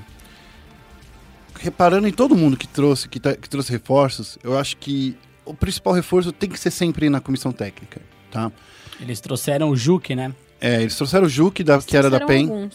Eles trouxeram algumas mudanças, mas assim... Quando a NTZ sempre é, deslanchou foi porque eles encontraram o Peter. O Foi Peter quando- e o Abaxion na melhor fase dele, né? Exatamente. Então, assim, quando você fala assim, ah, isso não é um- uma, uma coincidência. Quando a NTC teve a melhor, a melhor campanha dela, de ter dois técnicos estrangeiros, os técnicos estrangeiros, isso não é. Eu não tô falando que a culpa é do maestro, tá? Eu só estou achando que ele não tem a experiência suficiente de trazer alguma, um diferencial. Porque o diferencial dele é conhecer o cenário brasileiro. E eu acho que talvez isso não seja suficiente. Por mais que você possa estudar em ti- eh, times estrangeiros o tempo todo, trazer um analista, eu ainda acho que um técnico estrangeiro no Brasil faz mais falta, por exemplo, do que um atirador. É, Eu também bato, bato bastante na tecla da comissão técnica, né? O Flamengo trouxe o Corby, Corby. o Corby, o flanalista, né? Uhum, Famosíssimo pela solo kill. A Uppercut tá desde o ano passado, não Com lembro o se foi Scrap Doo. com o Scrap Doo, que também é um monstro. É, a Redemption vai... Trouxe o Rafa P, que né? tem uma experiência Não, a- internacional. A, Uppercut, a né? Uppercut. Uppercut. É, desculpa, É. desculpa. A Redemption vai um pouco é, no sentido contrário, que eles inclusive Uhum. dispensaram o Carioca e ficaram só com o Pirox, mesmo assim estão mandando muito bem. Mas é é aí que tá. Eles estão indo bem porque estão jogando um League of Legends clássico. Qual é o League of Legends clássico? É você farmar, farmar, farmar. Ah, É. peguei meu segundo item, bora pra cima. É, ele, é, a gente pode chamar de um estilo mais pragmático, né? É. Bem parecido com o estilo que a Coreia do Sul jogava é, na época do auge da SKT, que era um estilo mais pragmático, é, não forçando muitas coisas, mas se aproveitando do erro do time adversário, quando erravam muito. Mas eu concordo, assim, acho que o ano passado mostrou muito bem pra gente que é, um técnico estrangeiro pode tirar da lama qualquer jogador brasileiro, né? Um bom técnico estrangeiro. E olha pro time da Kabum, tipo, os Antins, Ranger, Riev, é, Jinkeda, eram jogadores que ninguém dava nada. É, muita gente falava que eles eram bem ruins, na verdade. Nossa, falaram que o Ranger era um dos piores jogadores do, do É. Eu, eu não cenário. concordo muito, não. Acho que o- a- os brasileiros olham muito por fanbase, né? Isso. É, mas eu concordo que também eles não eram excepcionais a ponto de vencer um ano inteiro de CBLOL. Então, acho que os times poderiam investir muito mais em, de fato, comissão técnica estrangeira para trazer um olhar diferente aos jogadores deles do que um jogador estrangeiro. Seu jogador estrangeiro pode vir se você tiver uma grana a mais. É, e sem lembrar de uma coisa, tá? Eu queria lembrar. Também não adianta ficar insistindo de caras que estão muito tempo no Brasil, porque eles passam a ter a mesma experiência que técnicos brasileiros. Que foi o caso do Abaxial, por exemplo, no, ano, no, no segundo split do ano passado. Que tava na, na Vivo Cage. Na Vivo Cage? Era na Vivo Cage? Esqueci. Ele passou pela Tava Vivo Cage e pela Red. Kennedy. É, passou pela Vivo Cage, pela, pela, pela- Não adianta você investir num cara em que mesmo só porque ele fala inglês, mas ele tá passando tanto tempo no cenário brasileiro, ele é- acostumou com o cenário brasileiro, entendeu? Talvez o que a Kabum fez, olha só, trazer o Nuto, trazer o Hiro. Eu só acho que talvez estejam errando agora em trazer o Hiro de novo. Mas como o Hiro já teve um bom resultado, pode ter trazido mais coisas e tal, pode ser uma boa sacada. Enfim. É, um ato- é um ato de desespero, né? É. No fim do dia é um ato de desespero. Exatamente. Se você não renova com, com o técnico, é, provavelmente o técnico deve ter pedido um valor acima. E aí, ah, não vamos pagar porque os nossos jogadores são bons. E aí, na verdade, o trabalho que estava sendo feito era, era muito bom. E aí, agora eles devem ter chegado num, num valor aí. Minha Ah, última farpinha, minha última farpinha só vai pro, pro Titã. Por favor, cara, tem tanta The Carry bom. tanto a The Carry bom, tem que continuar insistindo nesse Vel'Koz. Mas o cos dele é embaçado. Não, mas eu entendo, eu entendo que é, que é embaçado. Mas assim, o que que tá faltando, tava faltando de, de dano nesse time, é- você via que a composição era basicamente é, dano mágico. Assim, foi muita mancada, foi muito vacilo do Flamengo. Muito vacilo. BRTT fora de posição toda hora. Eu não, gar não dou 100% de vitória pra Cabum nessa partida. Eu dou mais é, quesitos de vacilo do Flamengo do que mérito do, do, Cabum. hum, entendi. Muito dano mágico nessa equipe. Porque assim, Eu, eu, eu, eu via muito o BRTT querendo desesperadamente salvar o Lucy toda hora com a Uhum. Kalissa, porque, primeiro, vamos pegar a Kalissa de novo, né? Sabe? Ela, ela é uma boa atiradora? É. Ela tá na melhor fase? Não. Então, assim, tem atiradores sobrando no, no, no CBLOL, no, no, Uhum. no- na, na escolha de campeões. O Flamengo vacilou na escolha de, Kalista e vacilou também no posicionamento do BRTT. Uhum. Então, acho que tá aí duas coisas é, erradas. Vou dar um ponto positivo pra, pra Kabum por usar o, o Silas duas vezes, né? O, tanto no sábado quanto no domingo, que ninguém tava preparado pra enfrentar esse cara. Então, Com duas builds, diga-se de passagem. duas builds né? diferentes, né? Então, enfim. É, eu, eu acho. Eu, na- eu vejo diferente, eu vi um jogo diferente. Eu vi um jogo em que os Antins, é, inicialmente, ele jogou. Ele fez uma build diferente, uma build mais tanque, justamente pra conseguir sobreviver, ter mais utilidade, né? É, iniciar fight, coisa do tipo, principalmente roubando o ult do Jarvan, e, que era o robô. E eu vi muito, primeiro, o draft, o draft realmente ruim da, do Flamengo, um draft bem parecido com o que eles já fazem no geral, caçador agressivo e tal. E o Ranger ele fez uma coisa que nenhum outro caçador fez ainda, que é de fato colocar o, o Shrimp contra a parede, né? É, então. Assassinou o Shrimp. É, então acho que é, jogar em cima do Shrimp foi, foi muito bom, é, principalmente com ele sem cartas. Que ele não consegue ser efetivo se ele não está de fato na lane, né? É, e eu acho que o, Akabum também foi muito inteligente em falar, vou jogar pro bot, porque eu sei que o cara que quando tem recurso carrega é o BRTT, ele não vai ganhar recurso, é, pode deixar o recurso com o robô, infinito, que... Que tá de tanque, não dá pra carregar com o tanque. É, ele então- vai fazer dois itens de, de dano e tanque. E, e ele não vai não vai chegar na gente. Então. E ainda mais com o Vel'Koz, né? Que quando ulta, ele estaca e aí ele vai dando dano é, verdadeiro. É, e aí então é, eu acho que a Kabum ela, ela fez um bom plano de jogo. É claro que ele, ela contou com falhas do Flamengo em todos os âmbitos.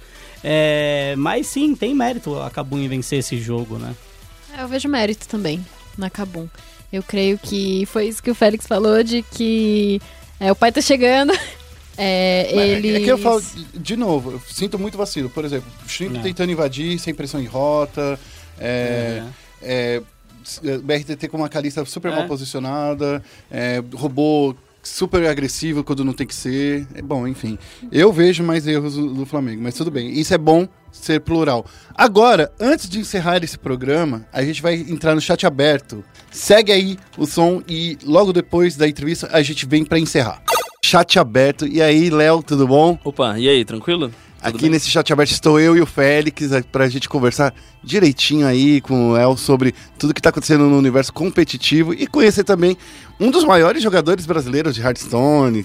Ele tá, tá rindo aqui, gente. Ele não gosta muito de ser É. elogiado. É, não, não é bem assim-. Eu sou um dos que joga muito mais tempo e com certeza um dos que tem mais. Uhum. hum, Que tem mais carta. É, pode ser. É, que tem mais não pode carta. ser exatamente assim, mas pode-se dizer que sim.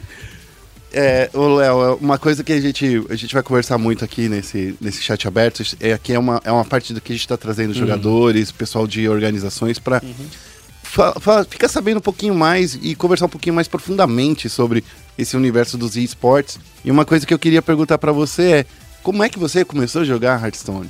Essa é uma pergunta muito boa. Bom, é, eu jogo Magic desde que eu tinha 12 anos. É, O Félix também é muito fã de Magic, viu? é, eu comecei a jogar no lançamento de Avacyn Restored, foi quando eu criei meu DCI, que é o sistema para você poder competir, né? Eu acho que eu comecei a jogar em Firexia, se não me engano. New Firexa? É, foi É. bem próximo. É, É. O que eu comecei a jogar era no bloco de Innistrad, né? Sim, sim.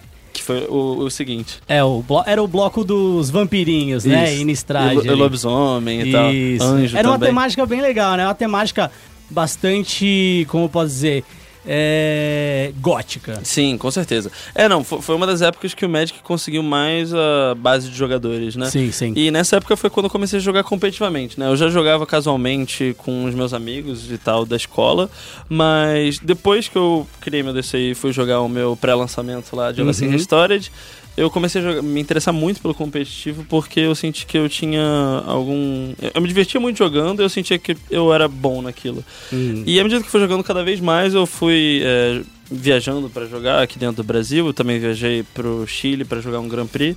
Eu sempre joguei, é, por conta do jogo já ser muito antigo, era um pouco difícil ter muito destaque, porque as pessoas eram muito boas do topo assim. Eles tinham mais cartas. É, não necessariamente por conta das cartas. Tô brincando, tô brincando. habilidade. É, Tem muita estratégia de co- Sim, não. montar o deck. O, o Magic, eu posso dizer que eu acho que é o card game que tem mais porcentagem de vitória para os joga melhores jogadores, né? A gente tem um Isso. exemplo que um dos melhores do mundo é brasileiro, inclusive, o, o PV, Uhum. e ele tem algo próximo de, tipo, 60, 70% de porcentagem de vitória no Pro Tour, que é onde estão só os melhores dos melhores jogadores. Então, assim, é algo que, tipo, o Magic, mesmo tendo toda a aleatoriedade por conta de ser um jogo de cartas, ainda é um dos que é, recompensa mais os melhores jogadores. Isso. E desde que comecei a jogar, eu nunca tive muito sucesso que nem eu tenho no Hearthstone, mas eu sempre competia Magic e me divertia e até ganhava algum dinheiro, nada expressivo, mas era algo que me divertia muito. É, e desde que foi anunciado o Hearthstone em 2013, o beta, eu vi como uma oportunidade de conseguir competir em algo que eu tinha muito interesse entrando desde o início. Porque algo que eu sentia no Magic era que o tempo que você tem de prática num- numa coisa tem muita diferença. Sim. Por exemplo, é claro que no começo, as primeiras 100 horas né, que você investe em alguma coisa, você vai absorver a maior parte. E depois você vai Uhum. tendo diminishing returns, né? Você vai aprendendo Isso. menos com mais tempo que você investe. Mas as pessoas que já estão ali há 20 anos têm clara vantagem contra mim, que tem tipo um ano jogando. Sim. Então o Hearthstone veio como uma oportunidade de começar a jogar e foi quando eu comecei. Desde 2013 no beta, eu já entrei com esse objetivo de conseguir competir. Olha, porque o, o Hearthstone, quando eu, eu joguei pela primeira vez, foi. Eu, a gente estava até conversando aqui antes de começar. Eu joguei lá na, na PAX, na Uhum. PAX East, que foi lá em Boston.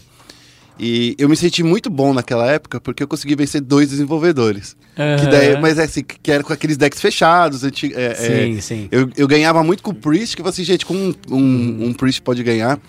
E de- ganhei Naquela também. época o Command Control era custo 10, ou custo 8, nossa, era incrível. Era incrível, era, bom. sensacional. Então, assim, é. Então, a gente, eu, eu, eu comecei a gostar do Hearthstone exatamente no primeiro dia, no dia 1.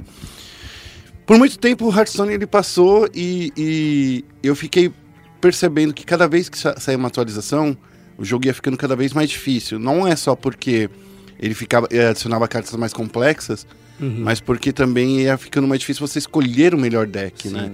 E uma das coisas que o bom jogador tem- é, precisa é montar um deck. É, na verdade, a grande parte assim do competitivo é muito mais essa parte de preparação, né? A parte do jogo em si, Hearthstone, apesar de já ter bastante complexidade, como você falou nas cartas, ele tem bastante burden of knowledge, né? À medida que você vai jogando, você vai se acostumando com o que tá acontecendo e você consegue ir se acostumando e na parte dentro do jogo você consegue ter um nível parecido entre todos os jogadores do topo, assim. Só que a grande parte que faz a diferença para você conseguir muito bem num campeonato é a parte de você conseguir montar um deck com uma composição de decks que faz sentido e você conseguir fazer tudo ter uma sinergia para conseguir ganhar um torneio.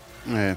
O, o- uma, uma das coisas que eu, que eu queria saber de você é quantos torneios você já participou? que assim, Hearthstone tem muito torneio, né? É, eu não, eu não conto mais, mas assim, Mas eu posso já- dizer expressivos, assim, por exemplo, desde 2014 da Blizzard oficial, é, tem qualificatórias do Mundial, né? Em 2014 e em 2015 era um sistema que só tinha uma qualificatória e os vencedores poderiam participar do Mundial. É, a partir de 2016 a gente começou a ter um sistema que era as playoffs. Como é que funciona? Você tem que ser um dos melhores da sua região em pontos, que você consegue jogando bastante. Uhum. E todos os jogadores os melhores competem por uma vaga para poder jogar o Mundial. É, desde 2014, desses torneios mais importantes, eu joguei umas seis qualificatórias para o Mundial. É, sem contar inúmeros outros torneios, né? Por exemplo, em 2015 foi quando começou mais o competitivo na América Latina. Teve um torneio que era a Coreia contra o Mundo, que Sim. me chamaram para representar a América Latina. É, eu também joguei uma DreamHack também em 2016, eu joguei um numa PAX também em 2017. Eu, enfim, acho que eu não consigo contar exatamente, mas torneios mais maiores assim, acho que de uns 15 ou 20. É, é, então, quando de nível major, assim. Então, é, isso aqui é só para o nosso ouvinte en- entender com quem a gente tá falando, né? Tá falando com um cara que, que é muito conhecido. E, e aqui no Brasil a gente, tá, a gente tá sendo muito reconhecido lá fora, né? Porque. É, ho- hoje em dia, assim, eu, eu diria que antigamente, é, a parte, principalmente aqui do Brasil, quem tinha mais reconhecimento por conta de ter expressão em campeonatos, etc., eu tinha o Coglorin também, mas mais recentemente a gente tem tido cada vez mais jogadores, hoje com o Perna e o Reis, que também são da Red, Sim. que o Reis hoje é, sem dúvida, um dos principais jogadores das Américas, né? Ele ficou em quinto no saldo geral de pontos desse ano passado. É, não que eu e o Perna a gente não seja tão bom, mas ele é o que tem mais tido, tá em evidência e tem tido resultado nesse último Querendo, ou não, ele teve um pouquinho de sorte, né? Ah, né, assim, jogo de carta tem sorte, mas é, eu diria que tem bastante recompensa da parte dele. Ele é um jogador que É. tá jogando desde 2014 também. E, mas, é, mas é, claro, à medida que o tempo vai passando, você tem várias situações que o meta vai beneficiando certos jogadores. Então, Sim. eu diria que o Raze, é, esse resultado é por fruto de muito esforço dele e tal, mas, claro, é, sempre tem uma parte que a gente não tem como administrar. Vocês da Red Kennedy eh, são muito reconhecidos. O Reis, para você ter uma ideia, eu estava lá no ano passado em Amsterdã Uhum. com, no, no evento do, da final mundial, né? Como Sim, todo- sim. E uma vez eu entrevistei o Frozen e ele falou assim, cara, os jogadores do Brasil são incríveis, aprendi muito com eles. Daí ele citou especificamente o Reis, Sim, ele ajudou a montar um dos decks do Frozen, né? exatamente. Que ele falou assim, porque a gente brasileiro, a gente tem umas, uns pulos criativos de ideia muito diferentes. A gente faz alguns combos que às vezes a gente esperava vir da Coreia ou da, da Sim. China. É, então, acho que uma grande parte que nem você tinha comentado, né? A parte de criação de deck é muito relevante. E eu não sei se é necessariamente atribuído à nossa nacionalidade, mas eu diria que tem grande parte nisso, porque brasileiro é conhecido por ser mais criativo, né? Conseguir ver formas alternativas de conseguir ter uma parada. E teve vários decks, assim, que tiveram bastante sucesso, pelo menos pra gente, e que tiveram um reconhecimento, tipo, internacional, né? O deck do Raze foi um desses, né? Que foi o Token Druid com a Violet Teacher, que foi o que o Frozen levou. Também teve um Face Hunter que a gente tinha criado há um tempo que fez, tipo, cinco jogadores ficarem no top 10 do Legend é, em 2016. A gente que criou o Montinho, Não, é, que o Montinho era legal. versão, sim. Eu, é, uma das versões do Montinho, sim. É, eu me lembro que eu, foi na época que eu fui pra Coreia, a gente jogava com uma versão que usava só um machado de guerra abrasador e um Harrison Jones, que foi algo que todo mundo começou a usar também, mas já era algo que tinha vários outros jogadores fazendo. Mas assim, eu diria, eu pelo menos comecei a jogar sem ter influência de fora. E foi algo que teve bastante sucesso. Foi- foi O Léo, eu, eu queria é, abordar alguns assuntos aqui em relação ao Hearthstone, já que a gente está falando de criatividade e tal. Eu acho que a gente pode começar pelo HGG Uhum. do Hearthstone Global Games, né? Sim. Que é a Copa do Mundo aí de Hearthstone que aconteceu é, no ano passado, que o Brasil conseguiu chegar na final, né? É, infelizmente você não estava lá jogando com a galera, eu queria que você comentasse um pouco sobre isso e comentasse também sobre o desempenho da gente, né? Sim, é. O HGG ele é um dos maiores torneios desde que foi criado em 2017. Ele tem muita visualização e ele traz vários jogadores de todos os lugares do mundo, até países que não tinham muito destaque, né? Então abre janela para vários jogadores serem reconhecidos. É, então, quando foi criado em 2017, a primeira edição, eu participei da- do time. A gente foi bem até, ficamos no top 16. A gente perdeu pra Holanda num, num azar assim, estúpido, mas foi. Foi, foi bem legal a experiência, foi um torneio que teve bastante sucesso. Em 2018, eu, como para você conseguir participar da HGG, você precisa ter uma quantidade de pontos do seu país. Certo. É, no começo de 2018 eu não tive tanto sucesso por conta de questões de trabalho, etc. Que eu não consegui ficar entre os oito melhores com mais Entendi. pontos do Brasil. E eu não consegui participar da votação. Mas, sem dúvida, esse time que foi estava excelente. O- os quatro jogadores, o Reis, o Perna, o Neves e o Lucas, jogam há muito tempo e são muito esforçados e têm bastante resultado. É, eu me lembro que eu também ajudei eles em várias etapas do preparamento por conta deles serem meus amigos e parceiros de treino há muito tempo. Claro. Claro que eles têm todo o mérito por conta de estarem lá jogando, mas eu também ajudei. E eles conseguirem essa final é algo histórico, assim. Eu diria que o Brasil, a América Latina no geral, não, ainda não teve nenhum resultado tão expressivo quanto esse na parte mundial da Blizzard, né? Nenhum jogador é, latino-americano participou de um mundial ainda. Sim. Mas da HGG a gente tem tido relativamente bastante sucesso, né? Com essa final contra a China foi algo muito bom. É, e, e, assim, foi algo que, dependendo de- da sorte ali da final, a gente poderia potencialmente até ter ganho o, Uhum. o próprio Deixa, deixa eu até é, fazer al- algumas perguntas para você, porque é, você mencionou que você não teve um sucesso muito grande no início de 2018, né? Por conta do trabalho. Então, além de jogar, você também tem a sua vida fora do jogo, você trabalha, né? Sim, é, em 2017, no início de 2017, eu fazia parte da Big Gods, que eu fui Uhum. morar com eles nos Estados Unidos, uma época que foi a época que eu, eu tive bastante sucesso, que eu fiz top 8 na qualificatória do Mundial, enfim. E em março de 2017 foi quando eu mudei para o Brasil de volta, uhum, porque eu tava numa situação pessoal uhum. e eu tinha decidido voltar. E foi quando eu comecei a trabalhar. Eu comecei a Claro. ser desenvolvedor de jogos de tabuleiro na Comini or Not. Nossa, que legal. É. Essa parte eu não sabia. Olha só. Uhum. E aí, desde eu comecei a trabalhar em abril de 2017, desde Certo. então eu trabalho lá. É, o, e por conta disso, assim, considerando de alguém que só tinha escola e começou a jogar competitivamente, tinha todo o tempo Uhum. pra poder jogar. Sim, claro. Quando eu voltei pro Brasil, eu comecei a namorar e trabalhar, e meu tempo Uhum. se encurtou relativamente. Sim, sim. E assim, é, não que tenha, não fosse possível se manter no competitivo, tanto é que eu continuei jogando e continuei Uhum. tendo bastante resultado. Teve a Pro Morena que eu ganhei, é, a própria HGG. Enfim, Copa Américas, enfim, vários torneios que eu tive relativamente sucesso, mas para você conseguir participar da, de vários torneios, às vezes é muito mais necessário grind do que de fato você ter um resultado. Então, para conseguir fazer o, o grind da parada, você precisa ter muitas horas disponíveis. É, não que você precise jogar excessivamente, mas você precisa ter umas 5 horas assim por dia, Focado, na média, conseguir jogar. E eu não tinha todo esse tempo no momento, e foi algo que foi cada vez mais me deixando, por conta disso, não conseguindo participar de todas essas qualificatórias. Uhum. Recentemente eu consegui cada vez mais ajustar meu horário e é, Entendi. ver meu relacionamento para conseguir fazer É. isso. E eu consegui, principalmente é, no fim agora de 2018, teve a qualificatória, a última playoff que Uhum. teve, agora eles vão mudar o sistema. E eu consegui qualificar, foi um dos quatro brasileiros que conseguiu. E cada vez mais eu tenho conseguido conciliar melhor isso tudo e Uhum. conseguir jogar 100%. Deixa eu só pu- puxar um, um outro assunto aqui. É, é normal os jogadores de Hearthstone é, jogarem, mas também trabalharem? Tem outros jogadores que, que têm essa vida dupla? Que dá pra viver só do Hearthstone. É, então eu diria que.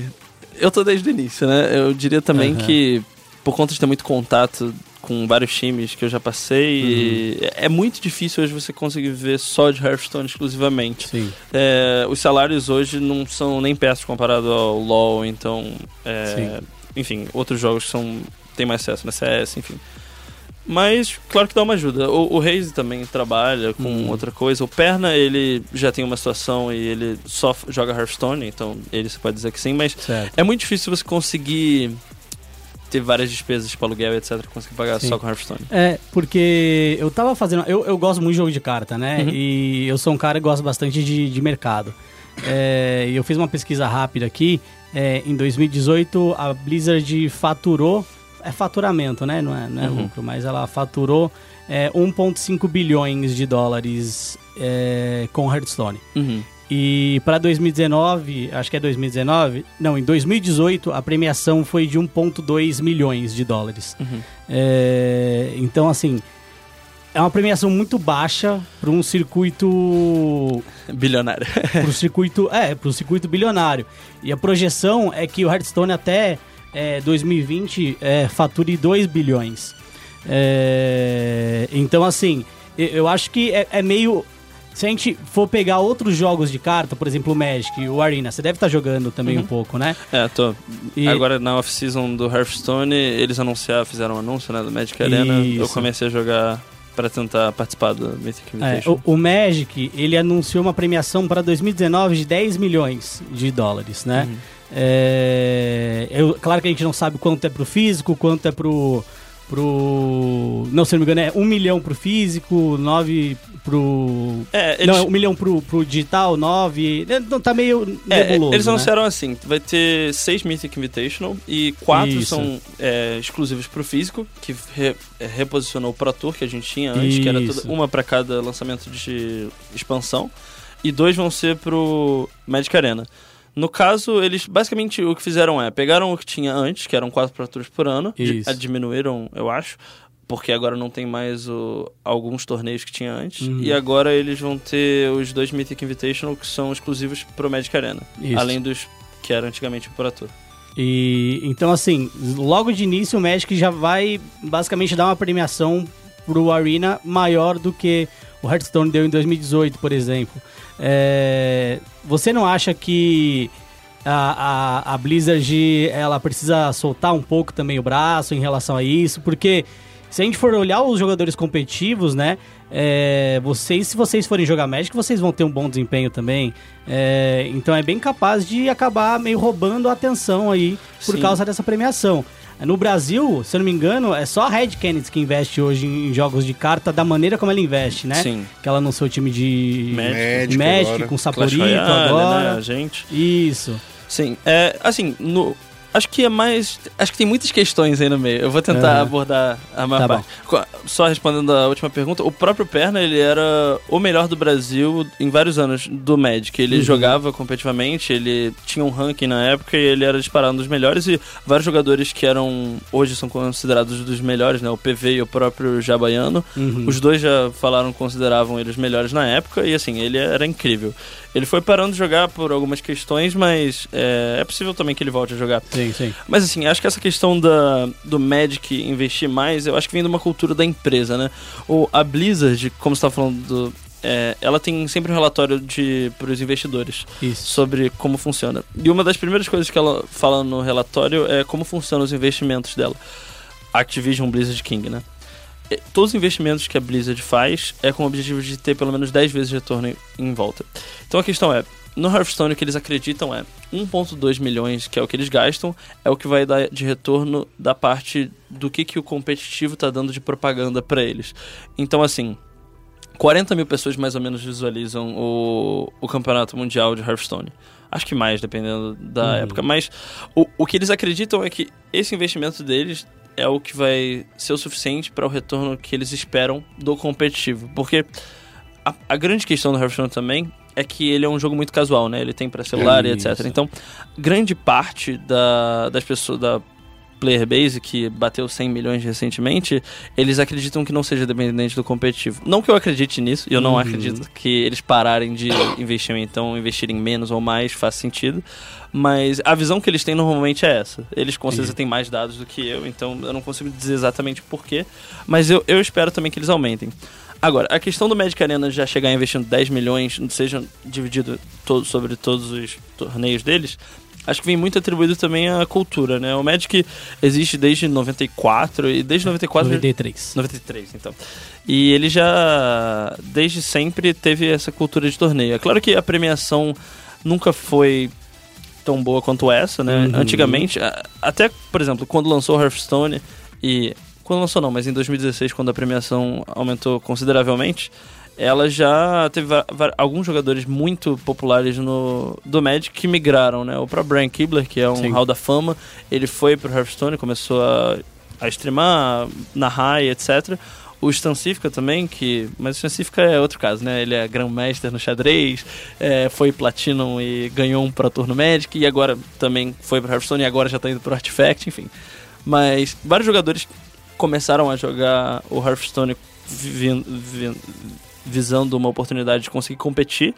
E eu acho que esse movimento deles de aumentar a premiação é um objetivo de volta, né? Pra ver de conseguir não só aumentar a player base, mas também conseguir pegar pessoas de outros universos, né? Uhum, Dessa parte sim. de esportes. Então, acho que toda essa questão tem essa parte, né? De o investimento ser muito relacionado à cultura da empresa Espera só um pouquinho. e. Desculpa, desculpa. Você tá com o seu. Sim, é.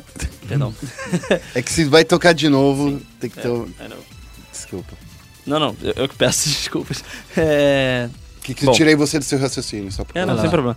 É, eu acho que é muito dependente da parte da cultura da empresa, essa parte de investimento. Então, acho que é por conta disso que o Hearthstone investiu esse tanto e o, Uhum. a Wizards investiu esse tanto no competitivo.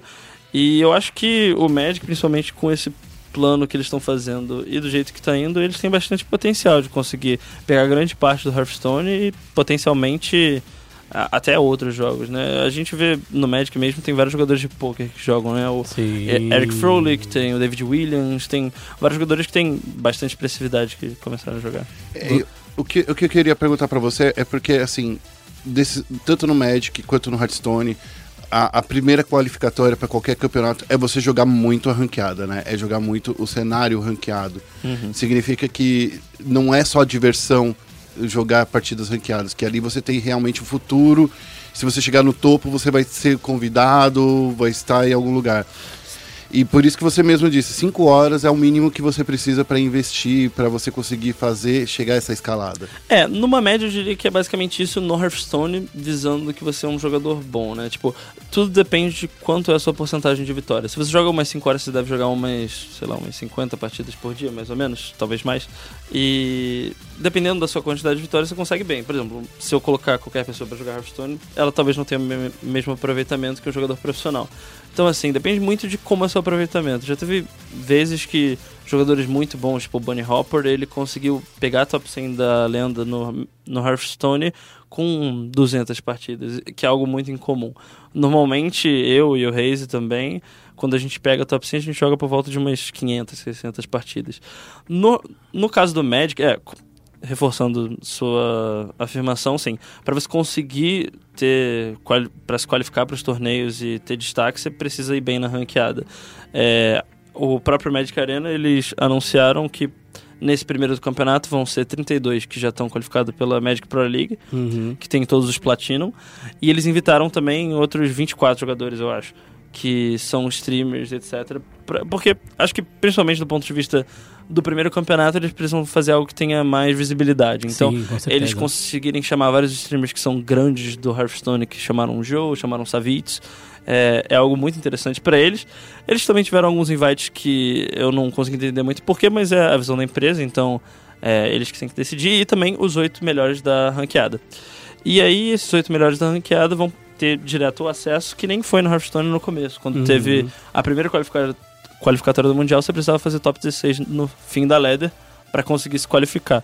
Então, é, eu acho que é comum, principalmente no começo, até você conseguir ter uma player base boa e saber quem são os melhores já, que a ranqueada faça o destaque desses Uhum. jogadores bons. O- agora, uma. A, a gente tem aí, no ano de 2019, né? A gente tem Hearthstone, que hoje é o mais tradicional quando a gente fala de jogo de carta digital, né?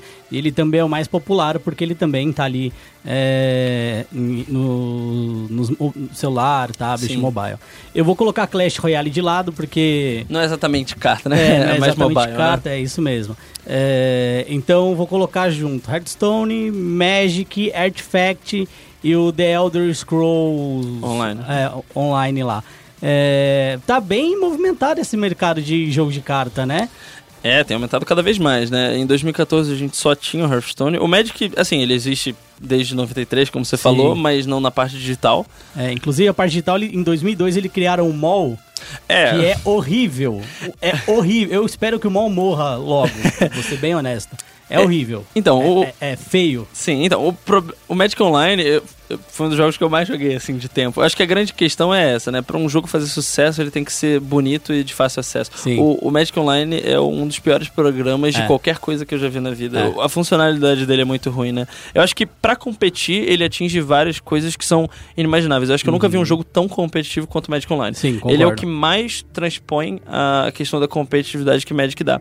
Mas não é o suficiente pra algo fazer sucesso, né? Sim. Tanto é que a Player Base, desde que lançou a Arena, só cai.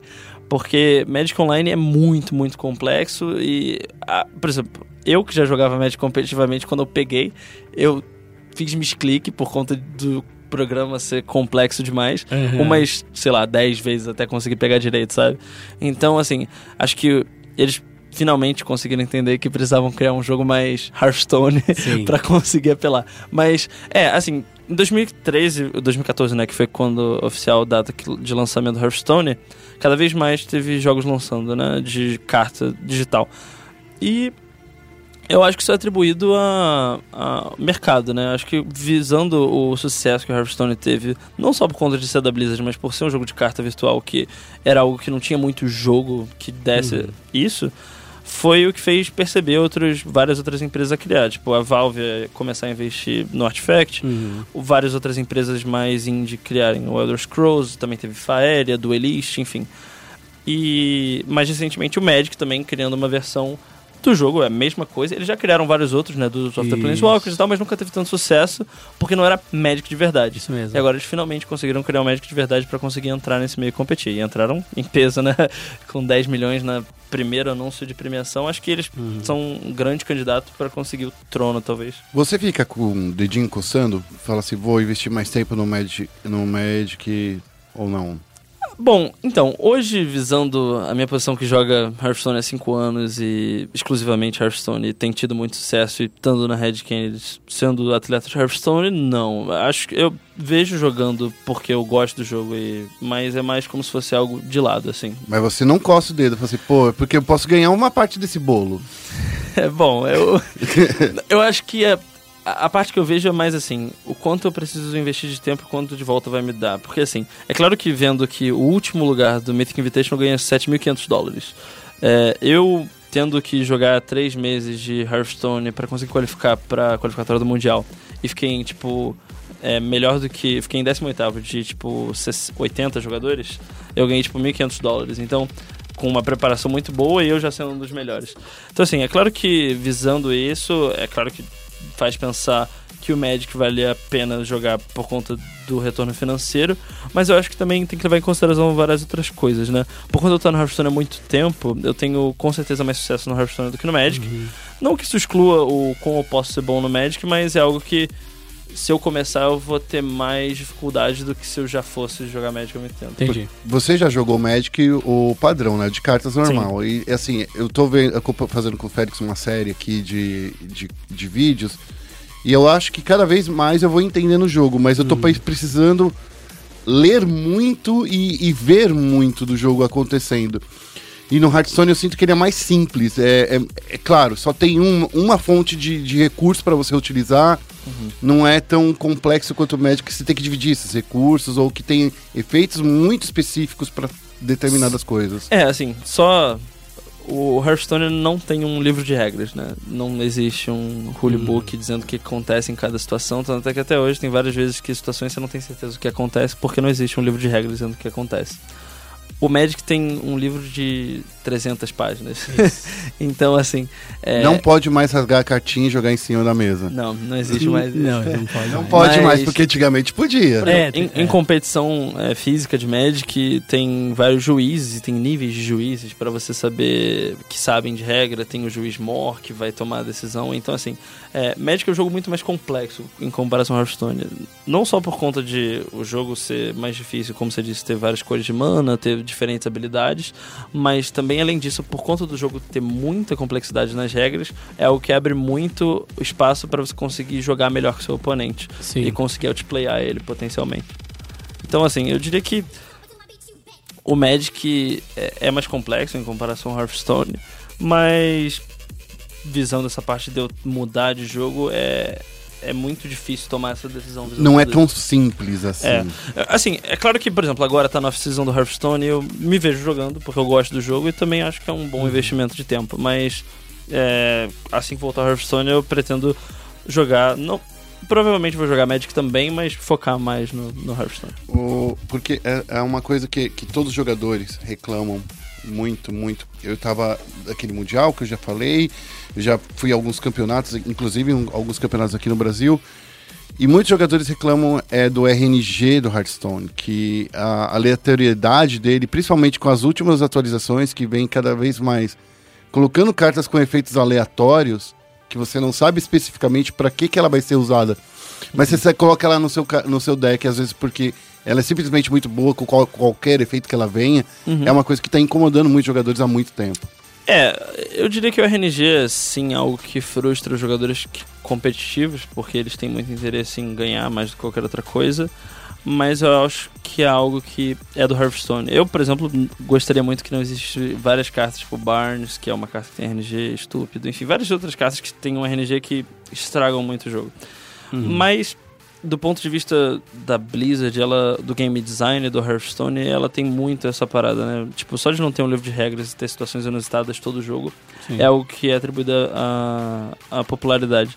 Mas em relação ao competitivo dessa parte, eu diria que sim, me frustra muito, mas eu acho que muita da parte é você conseguir mitigar como você vai deixar a sorte te afetar. Então, várias vezes você tem cartas que tem ale- aleatoriedade, mas todas as situações que acontecem, elas são boas. Então, assim, Ragnaros, por exemplo, é uma carta que no fim do turno ela dá esse dano aleatoriamente em qualquer alvo. É uma carta que ela tem aleatoriedade muito grande, porque você não sabe onde ela vai bater, mas ela é sempre muito boa porque você faz ela em situações que são boas, né? Tipo, ah, o cara tem 8 de vida, ou ele tem 8-8, então qualquer situação que aconteça é bom, mas eu não sei o que vai acontecer, Sim. sabe? É, várias cartas de RNG que a gente usa são com esse objetivo. É claro que tem algumas cartas que são aberrações, na minha opinião, tipo Yogg Saron, que foi uma É. carta que, você, quando ela entra, ela faz várias magias aleatórias com alvos aleatórios. Então pode ser que ela ganhe o jogo, ou pode ser que ela faça você perder o jogo. Uhum. Então, assim, Por cartas isso que a gente vê essa carta tão poucas vezes em um deck, né? Sim, é assim, na época que ela lançou, ela tinha alguns problemas de design que faziam ela ser muito poderosa. Porque mesmo se ela morresse, ela continuava fazendo carta. Então o que acontecia era, considerando as 200 mágicas que tem no Hearthstone, a maior parte delas, se você fizer tipo 10, são ok. tipo, se você fizer 10 mágicas de 200 aleatoriamente, provavelmente vai ser bom. E o que causava vários jogadores usarem e dar situações, tipo, muito engraçadas e tristes em campeonato. Mas eu acho que uma coisa em relação ao RNG, é, eu acho que de fato é uma faca de dois gumes, né? Pro profissional não é legal, mas ele reduz o gap entre alguém que tem habilidade e alguém que não tem. É, então, por exemplo, se você tá com alguém que joga, sei lá, há um ano e alguém que joga há dois anos, por exemplo, é, se tem alguma carta que tem algum RNG ali, ele pode diminuir o gap de habilidade entre um jogador e outro. E eu acho que é o RNG também que torna o Hearthstone tão popular, né? Sim. Porque se você pegar o Magic, o Magic tem início do turno. Aí no seu início de turno, você pode fazer o que você quiser. Aí depois você tem a fase de ataque. Então, aí você vai jogar uma mágica instantânea, por exemplo. Você toma uma mágica instantânea. Aí você pode jogar uma outra mágica instantânea em resposta. Então tem a pilha de habilidade. Sim. E essa pilha vai ficando. Tem a complexidade de adição de mana. Então, é, é muita coisa de fato que acaba. ele- o Magic tem menos RNG, mas por ter menos RNG também, ele é mais complexo. E os jogadores, né, se você de fato, se você joga muito tempo, entende muito, você já sabe como responder, principalmente início de coleção, né? É, que tem cartas novas, habilidades novas.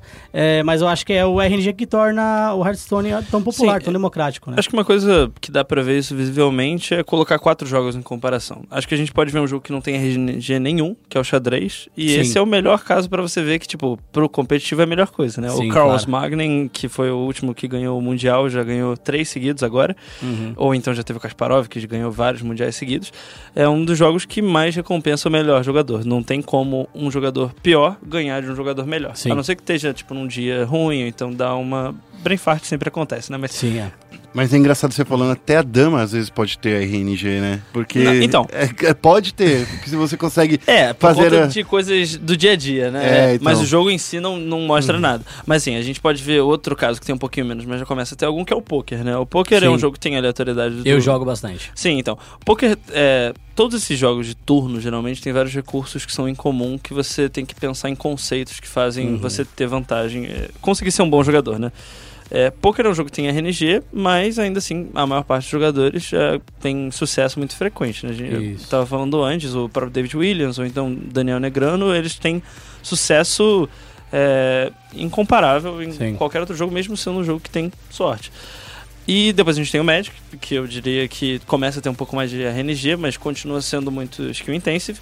Assim, todos esses quatro jogos, e o último seria o Hearthstone, todos os quatro jogos são skill intensive no sentido que os melhores jogadores Uhum. geralmente ganham mais. Sim. A questão é a porcentagem de vezes que isso acontece. Sim. No xadrez eu acho que deve ser 80 para 90% Uhum. no jogador muito bom para um jogador tipo segundo. Porque nesse último mundial, por exemplo, é, o mundial de xadrez funciona assim: você tem 12 jogos que são jogados para ver quem consegue ganhar mais. Se tiver alguém que ganhe mais do que 6 jogos, é, não acaba ali. Se empatar, você vai para uma segunda parte de desempate que começa a ser outro formato que é um jogo mais rápido, mais rápido. É, na primeira etapa, teve 12 jogos seguidos que foram empates. Do primeiro melhor jogador do mundo e do segundo melhor. E quando foi para um jogo que começasse a ser o tempo mais rápido, que ao invés de ser 50 com acréscimo de 40 minutos, não me lembro exatamente dos números, era um jogo que durava 15 minutos. Ou então 20 e o Uhum. timer era menor. Nossa. E foi 3-0, assim, pro melhor jogador do mundo. Porque muda bastante essa parte, né? Sim. O tempo, a- no- é engraçado essa coisa que o, o tempo limita o que o jogador pode fazer no xadrez, né? Então, Bastante. No, no poker também, a gente tem torneios, são torneios normais e tem várias mecânicas. Então tem o turbo. É, no turbo os blinds vão aumentando de uma maneira mais rápida. É, tem uma nova, um novo modelo agora que. Aí tem um que tem o ante, que todo mundo paga o ante. Aí tem outro que o Big Blind paga o ante de todo mundo. Então, quando ele é Big Nossa. Blind, ele vai pagar o ante de todo mundo mais o Big Blind. Então ele vai pagar dois Big Blinds, porque a soma de todos os antes dá um Big Blind. É pra forçar literalmente o cara a jogar agressivamente e não ficar só e fugindo. quando é vez dele, ele tem que defender a posição. Então, existem várias mecânicas e, quer queira, quer não, uma mecânica que você muda, por mais que seja simples, afeta muita coisa. Sim, né? no caso do, do xadrez, o tempo que você tem, a grande parte do xadrez é você conseguir planejar à frente, né? Aliás, todos esses jogos, Sim. por conta de turno, você tem que planejar pra frente. Só que no xadrez, por conta de não ter sorte, você consegue, se você for um computador, ou então algum você Blue. consegue ter É. muito visão à frente, você consegue prever o jogo inteiro. Então, assim, se você consegue prever 15 jogadas à frente, isso demora 15 minutos pra uma jogada, Nossa, você é doido. precisa conseguir fazer tudo, sabe? Você é doido. Então, assim, quando diminui o tempo, diminui quantas jogadas você consegue ver à frente. E o cara que é melhor consegue Cara. ter uma vantagem, sabe? Aham. O- no caso do poker, é também, tipo, você conseguir prever, tipo, pensar, ah, se eu der raise agora, o que que ele vai fazer, o que que isso significa Uhum. pra minha mão. Ah, flopou isso, tá, o que que isso significa se eu fizer isso e ele responder dessa maneira. Sim. Enfim, tem várias questões, né? No caso do Magic e do Hearthstone, não tem diminuição de tempo, né? Uhum. No, no caso dos torneios de Magic tem tempo, mas 50 minutos é sempre assim, não tem Sim. modos diferentes. Mas eu acho que a, a grande comparação desses quatro é ver que o RNG vai mudando. É, não muda que existem jogadores melhores e esses vão fazer mais sucesso, mas muda qual é a disparidade contra jogadores menores. Eu acho que esses quatro também, também são um grande exemplo de popularidade de venda, né, de mercado. Xadrez é um jogo que é muito pouco explorado, tipo, na questão de ser popular. Muito, o xadrez cada vez mais é, não tem tanta popularidade. É claro que é um jogo milenário e genial, que sempre vai ter uma player base, mas comparando os outros três não tem tanto. Sim. Poker é um jogo que sempre vai fazer sucesso, mas é por conta de ser muito simples, ter um baralho de cartas Uhum. e fazer. Mas também, por conta de não ter uma empresa é, ali fazendo tanto poker quanto o xadrez, também não faz muito sucesso para uma empresa. Agora, Magic é um jogo que faz muito sucesso, que vende muito, mas comparando o Hearthstone com o tempo que tem, Uhum. é, o Hearthstone faz muito sucesso por conta disso. Um jogador casual conseguir ganhar mais jogos contra um jogador melhor é algo que faz ele se sentir Sim. bem e querer Claro. continuar jogando, sabe? Conforme vai diminuindo a complexidade do jogo, mais, mais pessoas é, podem se aproveitar desse jogo. É, então, é- essa é, É. uma grande questão, assim, eu acho, pra, a- atribuído ao sucesso do Hearthstone. E jogos que têm aleatoriedade no geral. Aleatoriedade cer- até certo ponto em game design é algo que é muito Uhum. bom pra sensação do jogador. Eu queria fazer uma pergunta que, que eu, eu faço muito, é, que, eu, que é- eu gosto muito de ver o ponto de vista de jogadores que defendem um time, mas são jogadores individuais. Né? No seu caso, você é um jogador da Red Kennedy, mas você é um jogador individual. Como é que a Red Kennedy te ajudou a é, na sua carreira para você chegar ao ponto e falar assim, pô, tô defendendo essa camisa, mas ao mesmo tempo é um jogo individual, como no poker. Uhum. No poker você joga por você mesmo. Tem- claro que existem times, mas Sim. assim, qual é a diferença de você jogar por você mesmo? Qual é a diferença de você jogar com, por um time? Hum, eu acho que, principalmente jogo individual, como você estava comentando, né? A gente tem StarCraft, o próprio Hearthstone. É, é muito difícil você conseguir ver qual exatamente a diferença quando você joga por um time ou sem um time. Eu diria, eu posso dizer minha experiência com a Red é assim. é, você ter um time te apoiando te dá muito mais uma sensação que o que você está fazendo tem muito mais sentido e que tem peso. Mais Acho que dá mais seriedade e faz você ter mais liberdade para conseguir focar naquilo. Quando eu, assim, desde que comecei a jogar, eu nunca joguei sem time, só por meses, assim, muito pouco. Mas jogar Magic sem um time, por exemplo, dá uma sensação menos de não que tenha obrigação, mas te dá uma seriedade para você ter mais motivação para conseguir ter sucesso. Acho que é mais isso. Acho que também uma parte de você ter uma organização por trás de você é que ela consegue cuidar da parte que para você só focar no jogo. Então, por exemplo, eu não preciso me preocupar várias vezes com viagem, estadia, é, como que eu vou ter que fazer as coisas, enquanto eu só faço isso e a Red, principalmente o nosso manager, o Vicenzo, foca nessa parte pra gente.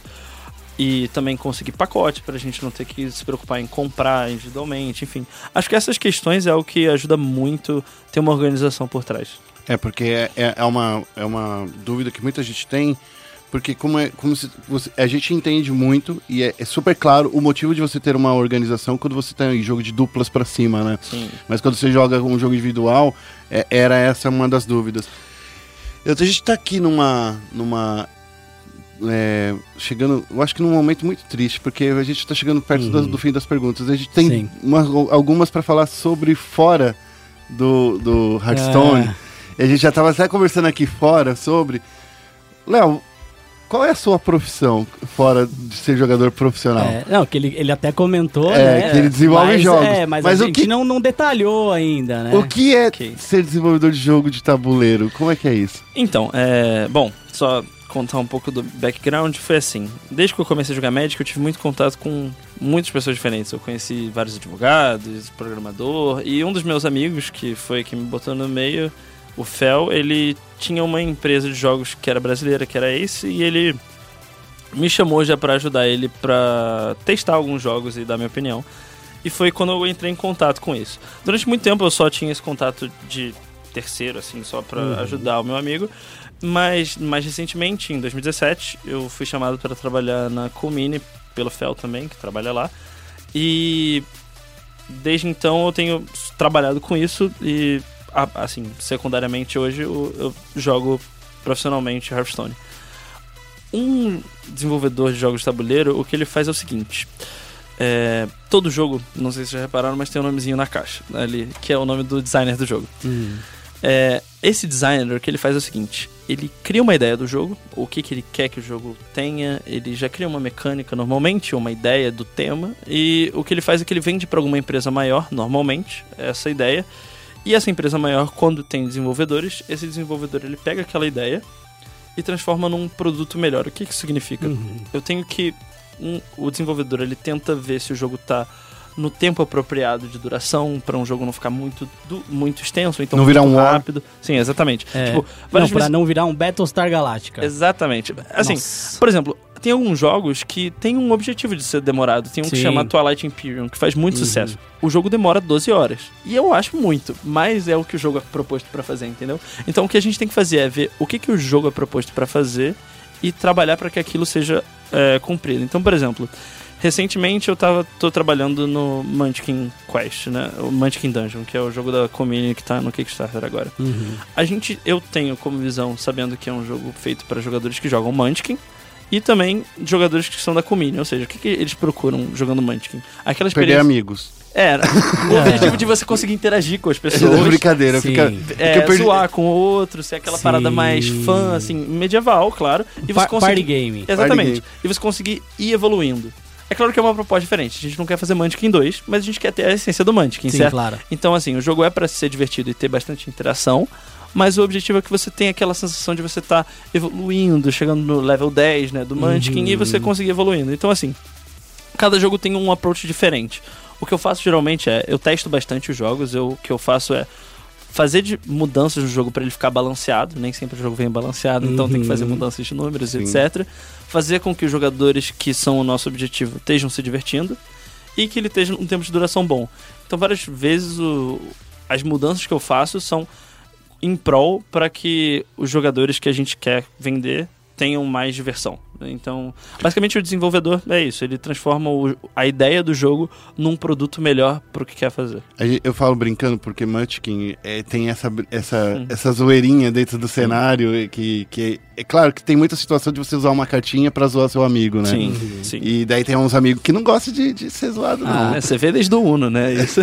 Nossa, Uno é outro jogo infinito. É, mas, mas eu acho que quando a pessoa senta pra jogar Munchkin, senta pra jogar Uno, até Coop, que é o Uhum. jogo que eu gosto muito de jogar, ela tem que estar preparada pra pra, Pra ser- ser, sacaneada Sim, claro. eventualmente, E- entendeu? E, e como você tá dizendo, né? Esses três jogos, eles têm essa proposta. Outros jogos que eu Sim. também já desenvolvi, o próprio Zombicide Green Horde, que foi um, um dos que... é, o objetivo é totalmente diferente, né? É um jogo cooperativo. Então Sim. você é um grupo de sobreviventes tentando passar por uma missão contra zumbis. Isso. Que é, me- é, e evoluindo no processo, enfrentando zumbis diferentes, tendo que ter estratégia de Sim. ver o que você vai fazer. Então, assim, acho que é uma grande questão de você conseguir é, visualizar o que, que o jogo propõe. Então, Uhum. você conseguir olhar para o jogo e pensar, tá, é isso que eu quero. Ah, ou então pensar, ah, não, esse jogo aqui é, é muito complexo, eu Sim. não quero isso. Então, o, o objetivo do desenvolvedor é, é conseguir pegar a ideia do designer e conseguir transformar num jogo melhor e conseguir coordenar isso com toda a produção do jogo, né? E, por exemplo, porque você para produzir o jogo você tem que pensar todo como vai parecer aquilo, a forma que é apresentado para deixar mais claro, tipo todos os Uhum. iconezinhos como vão ficar,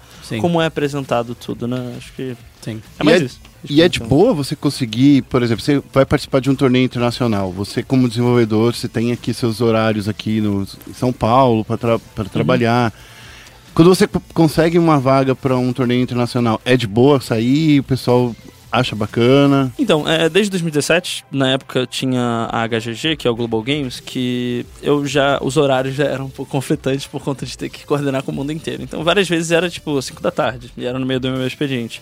Felizmente, é, a Comini, acho que cada vez mais, principalmente com trabalhos criativos, etc., é muito importante que tenha um pouco de liberdade. Então, assim, eu tenho bastante liberdade na parte do trabalho para conseguir férias ou então um horário que eu consigo ajustar. Mas é claro que o mais importante de tudo é conseguir é, fazer as entregas e com bastante resultado. E como eu tenho conseguido fazer isso com frequência, não tem tanto problema para conseguir é, tanto conseguir pedir alguns dias de férias para conseguir jogar algum campeonato, ou então sair mais cedo e, e outros dias sair mais tarde e assim diante. Porque é importante, porque a gente fica pensando, porque é complicado ter um trabalho ser jogador profissional. Sim. Tipo, profe- pro- Jogador profissional de nível global, né? Sim, claro. Sim, claro. É, tra- trabalhar e ter outra função que tem qualquer tipo de investimento pessoal é, é algo que é difícil de conciliar. Eu mesmo, como eu estava falando, desde que eu comecei a trabalhar, meu desempenho para torneios que precisavam ter um grind antes foi se tornando pior. É claro que recentemente consegui pegar isso de volta e tô tendo bastante sucesso, mas é, no começo foi muito difícil, porque foi meu primeiro emprego, na verdade, se tirando o Hearthstone. Então é algo que foi difícil, e, mas assim, como eu estava dizendo, né, a, a Comini, por conta, a empresa não é nem brasileira, né, ela é, a gente vende os jogos, na verdade, só para os Estados Unidos, e tem várias distribuidoras que vendem para o resto do mundo. Uhum. Então, assim, é muito importante que a qualidade do produto seja muito boa, porque nós somos uma das maiores empresas do, do mundo, assim, de board game. Uhum. Então, assim, é claro que eu consigo ter essas possibilidades, mas conseguindo é, entregar sempre o melhor resultado para a empresa. Bom, ele joga Hearthstone, joga um pouco de, de Magic, ainda não muito. Uhum. Faz jogo pra gente jogar, que é mais legal ainda, eu acho. Ah, da hora, É velho. da hora, né? Ô, Léo, conta pra gente um pouco pra, como vai ser o, seu, o 2019. A, a Blizzard vai anunciar o, o circuito internacional daqui a pouquinho. Como é que tá a sua expectativa? É, bom, eles vão anunciar dia 19 de fevereiro, daqui a 13 dias. E, bom, a minha expectativa é muito alta. É, recentemente, como a gente tinha comentado mais cedo, o, o HOTS foi um dos jogos que tinha sido cancelado. Então, é, eu tenho bastante, tô bastante ansioso para ver o que, que eles vão fazer. Eu não acredito que no caso do Hearthstone eles vão diminuir a premiação. Eles acredito vão dar só 100 milhões aumentar. de dólares. Já Ia ser incrível, hein? Oh, Ah, eu ia ficar feliz. Ah, Heroes of the Storm, pra mim, nasceu morto. É o Nat morto. É, também. nunca teve muito sucesso no ponto de vista de popularidade, mas era um, era um jogo, assim, bem legal, né? Eu acho que a- o problema foi só o timing, né? Porque ele entrou pra competir com dois gigantes, né? O Dota e o LoL. Então foi difícil, né? É que assim, o, o Heroes of the Storm, ele tava entrando pra competir com os caras que criaram o, o, o gênero, né? Sim. De um lado tava o Rise Train da Mer, que criaram o, O LoL. o O LoL, e do outro tava o Ice Frog e é um- uma galera inteira que, Ah. que, que criaram também o Dota, né? E daí você chega e só fica com um desses caras, que eu esqueci até o nome de quem foi que ficou lá na Blizzard. Eu não, não, não tenho certeza. É, então, daí, daí assim, você fica com. Dos cinco caras, um só tá com você, então você tá com o É. lado mais fraco da força. É, o, o game design eu diria que é uma das coisas mais importantes, principalmente agora tendo contato, trabalhando com isso, pro jogo ter sucesso. É, é, é muito difícil você ter um jogo que faça sucesso que o game design não seja bom. Mesmo que seja, o game design seja o mais tipo simples possível, tipo Uno. Uno é proposto para ser aquilo, sabe? E É. faz muito sucesso por conta de ser aquilo. Você não precisa fazer algo muito complexo, você precisa fazer algo que seja bom. Uhum. Mas, Mas- é. Mas o, é assim, assim, o, o anúncio eu tô muito empolgado pra ele. Assim, não, não tenho medo que o Hearthstone acabe, principalmente sendo o, o pilar da Blizzard, assim, de popularidade na parte de esportes. Sim, sim. Mas é claro que você vê outro jogo da mesma empresa fechando é algo que preocupante, visando o, o competitivo. Então, assim, eu tô ansioso, acho que vai ser só mudanças boas. Já deram um preview do que vai ser e eu acho Uhum. gostei das mudanças, mas tem que esperar pra ver qual vai ser as regras oficiais. Sim. então é isso aí. Léo, muito obrigado por ter participado com a gente. É, chegando aqui nessa manhã chuvosa aqui com a gente, mas é, nem parece que é uma semana a gente estava passando pelo pior calor de São Paulo. Nossa, você é doido. Pois é. Pre- Prefiro desse uma jeito. Hora, uma hora tem que chover, né, mano? É, Mas não. eu prefiro desse jeito, Ah, tá bom?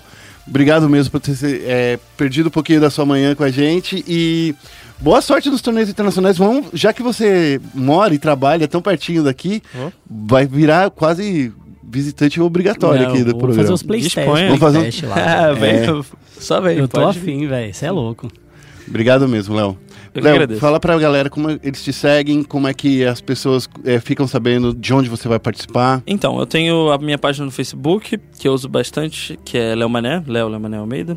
É, eu também uso mais o Twitter para coisas mais de dia a dia, assim, Uhum. eu posto bastante, que é Red Léo Mané. E eu acho que e o Instagram eu uso, mas é mais pessoal, então acho que profissional esses dois são Uhum. os melhores. Bom, a gente vai encerrando esse programa daqui, ô Félix. Eu queria que você, por favor, passasse os recados da Espini. Ah, desculpa, ó. O primeiro recado é, ó, você tem que conhecer quatro novas DSTs que preocupam os especialistas, tá no UOL. pra você para você dar uma lida. Você que é jovem, a gente tá chegando no carnaval, camisinha é sempre bom, tá? É, eu acho que esse é o recado que a gente tem que, que dar.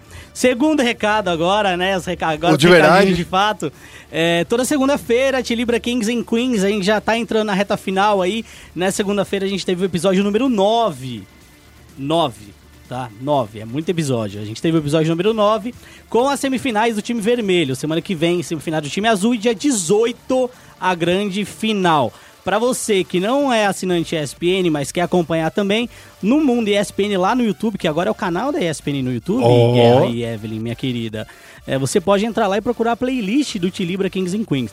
Entra no canal Mundo ESPN no YouTube, vai em playlist Tilibra Kings and Queens. Você consegue ver um resumo de 5 minutinhos de todos os episódios lá, tá bom? É, Outros recados? Cara, na verdade, a gente vai fazer o seguinte: Ah. em março, quando começar março, a gente vai trazer vários recadinhos aqui pra vocês das transmissões que a gente vai fazer ao longo do ano, tá? É, 2019 a gente vai ter torneio de FIFA, a gente vai ter Rocket League, pra quem gosta de uma diversãozinha. Esse mês, no dia 15, a gente tem o All Stars NBA 2K, certo? É, para complementar aí a nossa transmissão de NBA, você que gosta tanto aí do Golden State Warriors e todos esses times maravilhosos da NBA, assim, É o super time da NBA, né? é, o super time, né? Os caras. Os caras não perdem de nada, né? Tem que ter teto de certinho aí, sei lá. O teto Bom, da gente é, o, é é aquela caixa cofre do tio Patinhas? É, você é doido, mano. É, então esses são os recadinhos de hoje pra você. Se tiver alguma pergunta, alguma dúvida, não deixe de mandar pra gente no arroba ESPN Esportes BR no Twitter e no Facebook ou no meu Twitter, arroba Feufélix. Evelyn, você que começou hoje, diga aí o seu Twitter para as pessoas te seguirem, para te stalkear. Não, brincadeira. Não. Mas te seguirem, isso. acompanharem todas as suas notícias que você vai fazer aqui na ESPN. Começando já, já tem algumas coisas aí que você já tá sabendo que vai fazer, mas não pode contar pros outros. Muito obrigada por me receberem, né? Hum. É, o meu Twitter é arroba Evelyn Macos, que é o meu nome. É Evelyn com Y e Macos M-A-C-K-U-S. Não é Marcos, porque eu Não é colocava Marcos. sempre Evelyn Marcos, eu sempre errava, eu nunca conseguia colocar seu arroba certo. Não é Marcos, não é Marques, Não é Marques. não é, É Macos. Macos.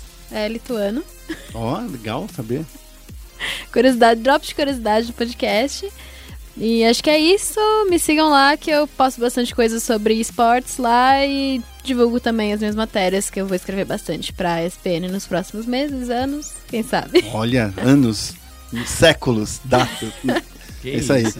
Vai ficar aqui pra sempre. Não, brincadeira. Eu queria também agradecer a todo mundo que nos ouviu até agora para falar. Nos sigam na- no, no, no Facebook, no, no Twitter, como o Fex mesmo disse, mas também entre lá no, no SoundCloud. Se você tem o SoundCloud, se você é assinante gratuito, por exemplo, se você tem uma conta gratuita, você pode ouvir o Central Esportes sem pagar nada. Pode colocar o download, inclusive, no aplicativo, sem pagar nada. Então, vai lá. Eu acho que é a maneira mais fácil de você é, ouvir todos os Central Esportes. Centrals, que falei errado. Todos os É. centrais e esportes é, aqui do, do- da nossa firma. E que eu, o Félix, a Dani Rigon, o Rock participou também de alguns. A Evelyn Isso. agora é o segundo que ela está participando. Toda a equipe do, do SPN Esportes está participando aí do nosso programa.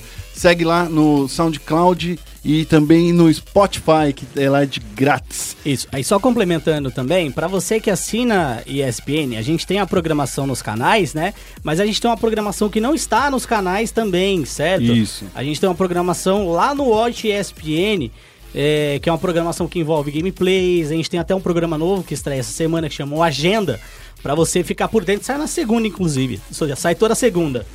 É, é uma programação que fala dos confrontos da semana. Então, se você não tem saco pra ver o CBLOL inteiro, não tem saco pra ver, sei lá, o Overwatch League inteiro, a gente já filtra com os melhores confrontos pra você, quais os horários e a história desses confrontos durante a semana. É, então, a gente tem muito mais programação do que aquela que você assiste no ESPN Extra, no ESPN 2 ou no ESPN. É isso aí. Bom, eu fico aqui, me despeço de todo mundo e quero dizer é, aquela frasezinha no final. ESPN, porque a vida precisa de esporte.